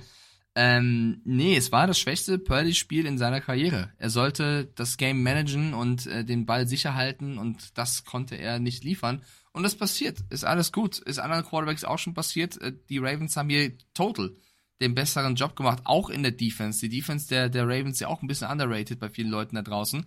Das war ein Statement-Win, absolut, zu 100 Prozent. Und ich feiere das auch, dass, dass die Ravens hier mal stark spielen konnten. Die Niners-Fans, die natürlich auf dem hohen Ross sitzen und Woche für Woche ihren Purdy abfeiern, müssen das auch mal schlucken. Genauso jetzt auch nicht übertreiben und Purdy vom Bus werfen. Oder auch Shanahan, der ist jetzt auch kein schlechter Coach, nur weil in der Partie jetzt ähm, vielleicht mal ausgecoacht wurde. Das ist passiert, das ist alles Menschen. Von daher ähm, muss man das einfach hinnehmen und äh, der viel, das viel wichtigere Spiel könnte dann in den Playoffs kommen. Und du kannst Lehren aus diesem Spiel ziehen für das nächste. Das gab es ja schon oft genug, dass du in der Regular Season verloren hast und dann beim Wiedersehen einen besseren Job gemacht hast. Ähm, hat dann Bill Belichick auch aufgetan bei den Patriots. Von daher würde ich jetzt auch die Kirche im Dorf lassen und nicht übertreiben wollen. MVP-Diskussion haben wir in zwei Wochen. Genau, die haben wir in zwei Wochen. Ähm, ich habe in der Kolumne der Bild noch geschrieben, also wenn die 49ers es nicht schaffen, Lamar Jackson am Passen zu hindern, dann wird das nichts mit dem Sieg. Und äh, egal ob jetzt ein Zay Flowers, ein OBJ, 252 Yards, zwei Touchdowns. Das war in der Kombination mit 45 Yards am Boden ein richtig guter Tag für Lamar Jackson. Die Offense äh, der Ravens wirkte tatsächlich plötzlich wie aus einem Guss. Ja, Running Back macht immer noch Lamar Jackson selber. Also wenn man da vielleicht nochmal nachbessern würde, wäre das vielleicht eine Naja, gute Idee. äh, da muss man ja sagen, sie haben ja den 12. Running Back dieses Jahr durch Verletzung Ja. verloren. Also Mitchell, der ja auch aus dem Nichts kam, der wirklich einen guten Job gemacht hat, auch verletzt runter. Da tun mir die Ravens echt leid. Also wenn sie da noch einen guten Mann hätten, der sich nicht verletzt, Dobbins, Mitchell und Co., dann würden sie nochmal ganz anders aussehen. Und trotzdem stehen die 12-3. Also wirklich ein, ein geiler Job. Und Zay Flowers würde ich auch gerne mal rausstellen, auch wenn Jackson gut ist. Äh, und, und die ganzen Rookie-Quarterbacks, die man so aufgezählt hat, Zay Flowers wirklich ähm, einer der besseren mit einer Kur. Unfassbar. Wieder neun Receptions, 72 Yards. Rookie Receiver, Was habe ich gesagt? Rookie Quarterback. Ist, du hast Ja, oh sorry, ich meinte Receiver. Ich, ja, Entschuldigung, ich meinte Receiver. Äh, stark. Also er entwickelt sich im Gegensatz zu OBJ mehr zum Nummer 1 Receiver bei den Ravens. Das Rashad so. Es, es hat mir echt gut gefallen. Und Andrews verletzt, Carsten, ne? Also die Ravens trotz Verletzungen top. Ja. 429 Yards die 49ers. Ja, es sind die fünf Turnover, aber 429 Yards die 49ers und 343 nur, in Anführungsstrichen, für die Baltimore Ravens und die fahren dann mit 33 Punkten Sieg ein. Du hast halt einfach mal eine geile Defense. Und gegen diese Defense zu spielen, egal wer in der, in, in der AFC ran muss, also ja, die sitzen auf Platz 1, die haben eine Woche frei. Das heißt, die können sich so intensiv auf ihren ersten Playoff-Gegner vorbereiten. Die können die Eiswanne nutzen, die können hier äh, rauf, runter, Massage, äh, Schwimmbad, die können sich so perfekt schonen. Und wenn diese Defense nach einer Woche Pause komplett da reinschallert, ich glaube, das wird ein ganz, ganz hartes Ding. Also für mich tatsächlich haben sich die Ravens auf Seiten der AFC in, ja, ich will mal sagen, eine Favoritenrolle gespielt, denn das war wirklich, es war beeindruckend. Hätte ich so tatsächlich nicht erwartet. Mike hat drauf gehört, hat gesagt, ja, hier, pass mal auf, da spielen einige noch ihrem, um ihren Boden. Ich höre mal auf meinen Dämon. Und der Dämon war lila und der Dämon heißt Ravens. Und das war wirklich, das war eine beeindruckende Leistung. Zu 100 Prozent. Es wird gerade mal gefragt, was Hamilton hat. Der Safety der Ravens ähm, ist nur eine Knieverletzung. Mehr habe ich noch nicht gehört. Ähm, muss mal gucken, was dabei rauskommt. Aber das wollte ich generell nochmal mitgeben für alle Leute, alle Casuals, die jetzt sagen, ja, Mo- Moment mal, wer ist denn eigentlich so in der Ravens Defense unterwegs? Roquan Smith, den Namen habt ihr wahrscheinlich noch im Kopf, der ist einer der, der, der Frontrunner in dieser Defense, wieder ein brutales Spiel gezeigt. Marcus Williams, aber vor allem auch ein Patrick Queen, auch Kyle Hamilton, der viel gescholten wurde, nach dem Draft damals ein paar nicht so gute Spiele gehabt, zu risky gespielt hat, der viel auf den Deckel bekommen hat, damals aber als eigentlich bester Safety im Draft galt, spielt auch immer besser und harten Football, der wichtig ist. Kyle Neu läuft herum an alle Patriots-Fans. Ja, den Mann gibt's noch. Der ist bei den Ravens ein Faktor. Geno Stone, der generell ein starkes Jahr spielt in der Secondary, einer der besten Defensive Backs der Liga für mich. Ähm, wie gesagt, Jadavian Clowney, also das ist, darf man nicht vergessen, auch eine sehr, sehr starke Defense. Humphreys, auch noch genau, sorry, darf ich nicht unterschlagen, Marlon Humphrey, auch stark. Also, pff, an sich, das ist ein, ja, das ist ein All-Star-Ensemble und das macht, äh, wird, wird nicht leicht. Es wird definitiv nicht leicht in den nächsten Wochen. Und die 49ers, ja, Mund abwischen, hinsetzen, nächster Gang. Also die 49ers, ja, Ticket gezogen, 11-4, die Messe ist gelesen. Aber jetzt heißt es natürlich nicht aufstecken, sich nicht irgendwie in Situationen bringen lassen, die vielleicht den Lockerroom ein bisschen killen oder, oder, oder. Es geht jetzt nach Washington, also Washington DC, nicht äh, zu den Seahawks. Es geht nach, nach Washington zu den Commanders und danach äh, macht man die Saison zu gegen die Rams. Und dann weiß man, wem man serviert bekommt in den Playoffs und dann, ja, muss Brock Purdy, muss einfach weisere Entscheidungen in der Pocket fällen. So spielen wir die Wochen zuvor gespielt hat. Das ist natürlich auch klar, dieser ganze Druck und diese ganze Diskussion, ist er das, ist er das nicht, ist er MVP, ist er nur ein System-Quarterback und, und, und, und. Die Wochen zuvor waren souveräner Quarterback jeder darf und jeder kann vor allem auch mal einen beschissenen Tag haben. Und das war ein beschissener Tag. Punkt. Punkt. Sind wir mit dem Spiel durch. 33-19 gewinnen die Ravens die Partie. Äh, Spieltagssieg habe ich dir schon erzählt. Hast du äh, fix gemacht damit. Auch ein Gesamtsiegen kommst du mir jetzt ein bisschen nah ran. Ich habe noch ein mehr als du und es ist noch zwei Wochen vor den Playoffs. Also knapp, knapp. Wir müssen in der Woche 17 noch das Spiel der Jets und Browns tippen. Die begegnen sich schon am 29. Dezember, am Donnerstag. Ähm, die Jets mit Simeon oder wem auch immer äh, im Schlepptau nach Cleveland. Diggi, Joe Diggi. Flacco gegen Joe Flacco. Flacco. Ich glaube, wir können es relativ Ich äh, halte die Flagge für Flacco hoch und sage, in Flacco we trust. Ich tatsächlich auch. Ich gehe, so wie der Chat auch, die Twitch-Leute sagen zu 81 Prozent, die Browns machen das und ich glaube, wir sind uns alle eins. Also wenn die Jets das jetzt plötzlich gewinnen, weil Flecko irgendwie Mitleid hat, das wäre schon, schon krass. Ja, wir sagen alle Browns. Und am Freitagvormittag werden wir einige Spiele besprechen, auf die ich persönlich richtig Bock habe und die ja auch schon so ein vorgezogenes Playoff-Spiel sein könnten. Die Lions treffen auf die Cowboys, ähm, die Saints gegen die Buccaneers, da geht's um alles. Ähm, das wird richtig, richtig, richtig geil. Und vor allem mein persönliches Lieblingsspiel, ähm, da habe ich auch ein bisschen Angst. Ehrlich gesagt, ein bisschen Angst. Dolphins gegen Ravens. Also der Spieltag hat richtig geile Spiele für uns parat und da bin ich mal sehr, sehr, sehr, sehr gespannt, was auf uns dazukommen wird. Auf jeden Fall, ähm, Mike, da wird tippen, schwöre ich dir, bei einigen Partien nicht ganz so leicht. Ja, wem sagst du das? Dem Typen, der jetzt hier die ganze Zeit schon daneben liegt. Also von daher, was Tippen angeht, bin ich schon in der risikobereitschaften Position. So, damit sind wir jetzt auch eigentlich mit dieser Partie durch und mit äh, dem ganzen äh, Spieltag durch. Wir haben getippt, wir haben äh, schon mal einen Ausblick, wir haben schon mal geteasert, wie man das so in der Mediensprache sagt. Mhm. Und damit ähm, sind wir mit 1,51 mit unserem Adventskaffee, dem Weihnachts, äh, dem Weihnachtsstollen der Pillenarius, sind wir jetzt eigentlich fertig. Das bedeutet, jetzt ähm, ist wiederum der großartige Zeitpunkt gekommen, ähm, wo ein Mike Stiefelhagen nicht eine Lobeshymne an seine Heißluftfritteuse oder an sonstige Testsieger abliefern darf, sondern äh, bis Freitagmorgen hat Mike Stiefelhagen wie immer die letzten Worte in diesem Podcast und äh, wähle diese Worte weise, mein Freund. Du bist der Weihnachtsgeist. Oh, ja, dann sage ich im Sinne der besinnlichen Weihnacht nochmal euch allen frohe Weihnachten und ich hoffe, ihr habt die Tage mit euren Liebsten auf jeden Fall genutzt und an alle da draußen, die vielleicht Weihnachten äh, alleine verbracht haben, gibt's ja auch tatsächlich, habe ich selber auch schon oft genug äh, gehabt tatsächlich. Äh, ihr, ihr seid nicht ganz alleine. Es gibt viele Menschen da draußen, die das ähm, durchmachen und ich glaube, es gibt genug Orte, äh, Freunde, was auch immer, die man anhauen kann, um gemeinsam sowas durchzugehen. Ganz viel Liebe auch vor allem an euch. Und die letzten Worte, ich würde es immer so wählen mit ähm, der Gruß geht raus, Football is Family. Ich fände es schön, wenn ihr euch dran halten würdet. Macht euch eine schöne Woche. Bis dann. Also pass auf. Es ist, es, es, es ist soweit. Pille, Pille, Pille, Pille für den Mann. Pille, Pille, Pille, Pille, Pille, Pille, Pille für den Mann. Carsten Spengemann. Mike Stieflagen.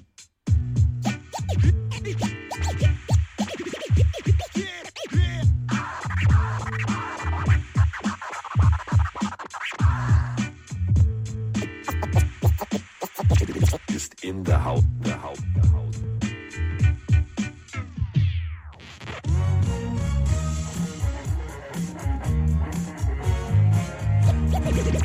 jetzt raus. Tschüss.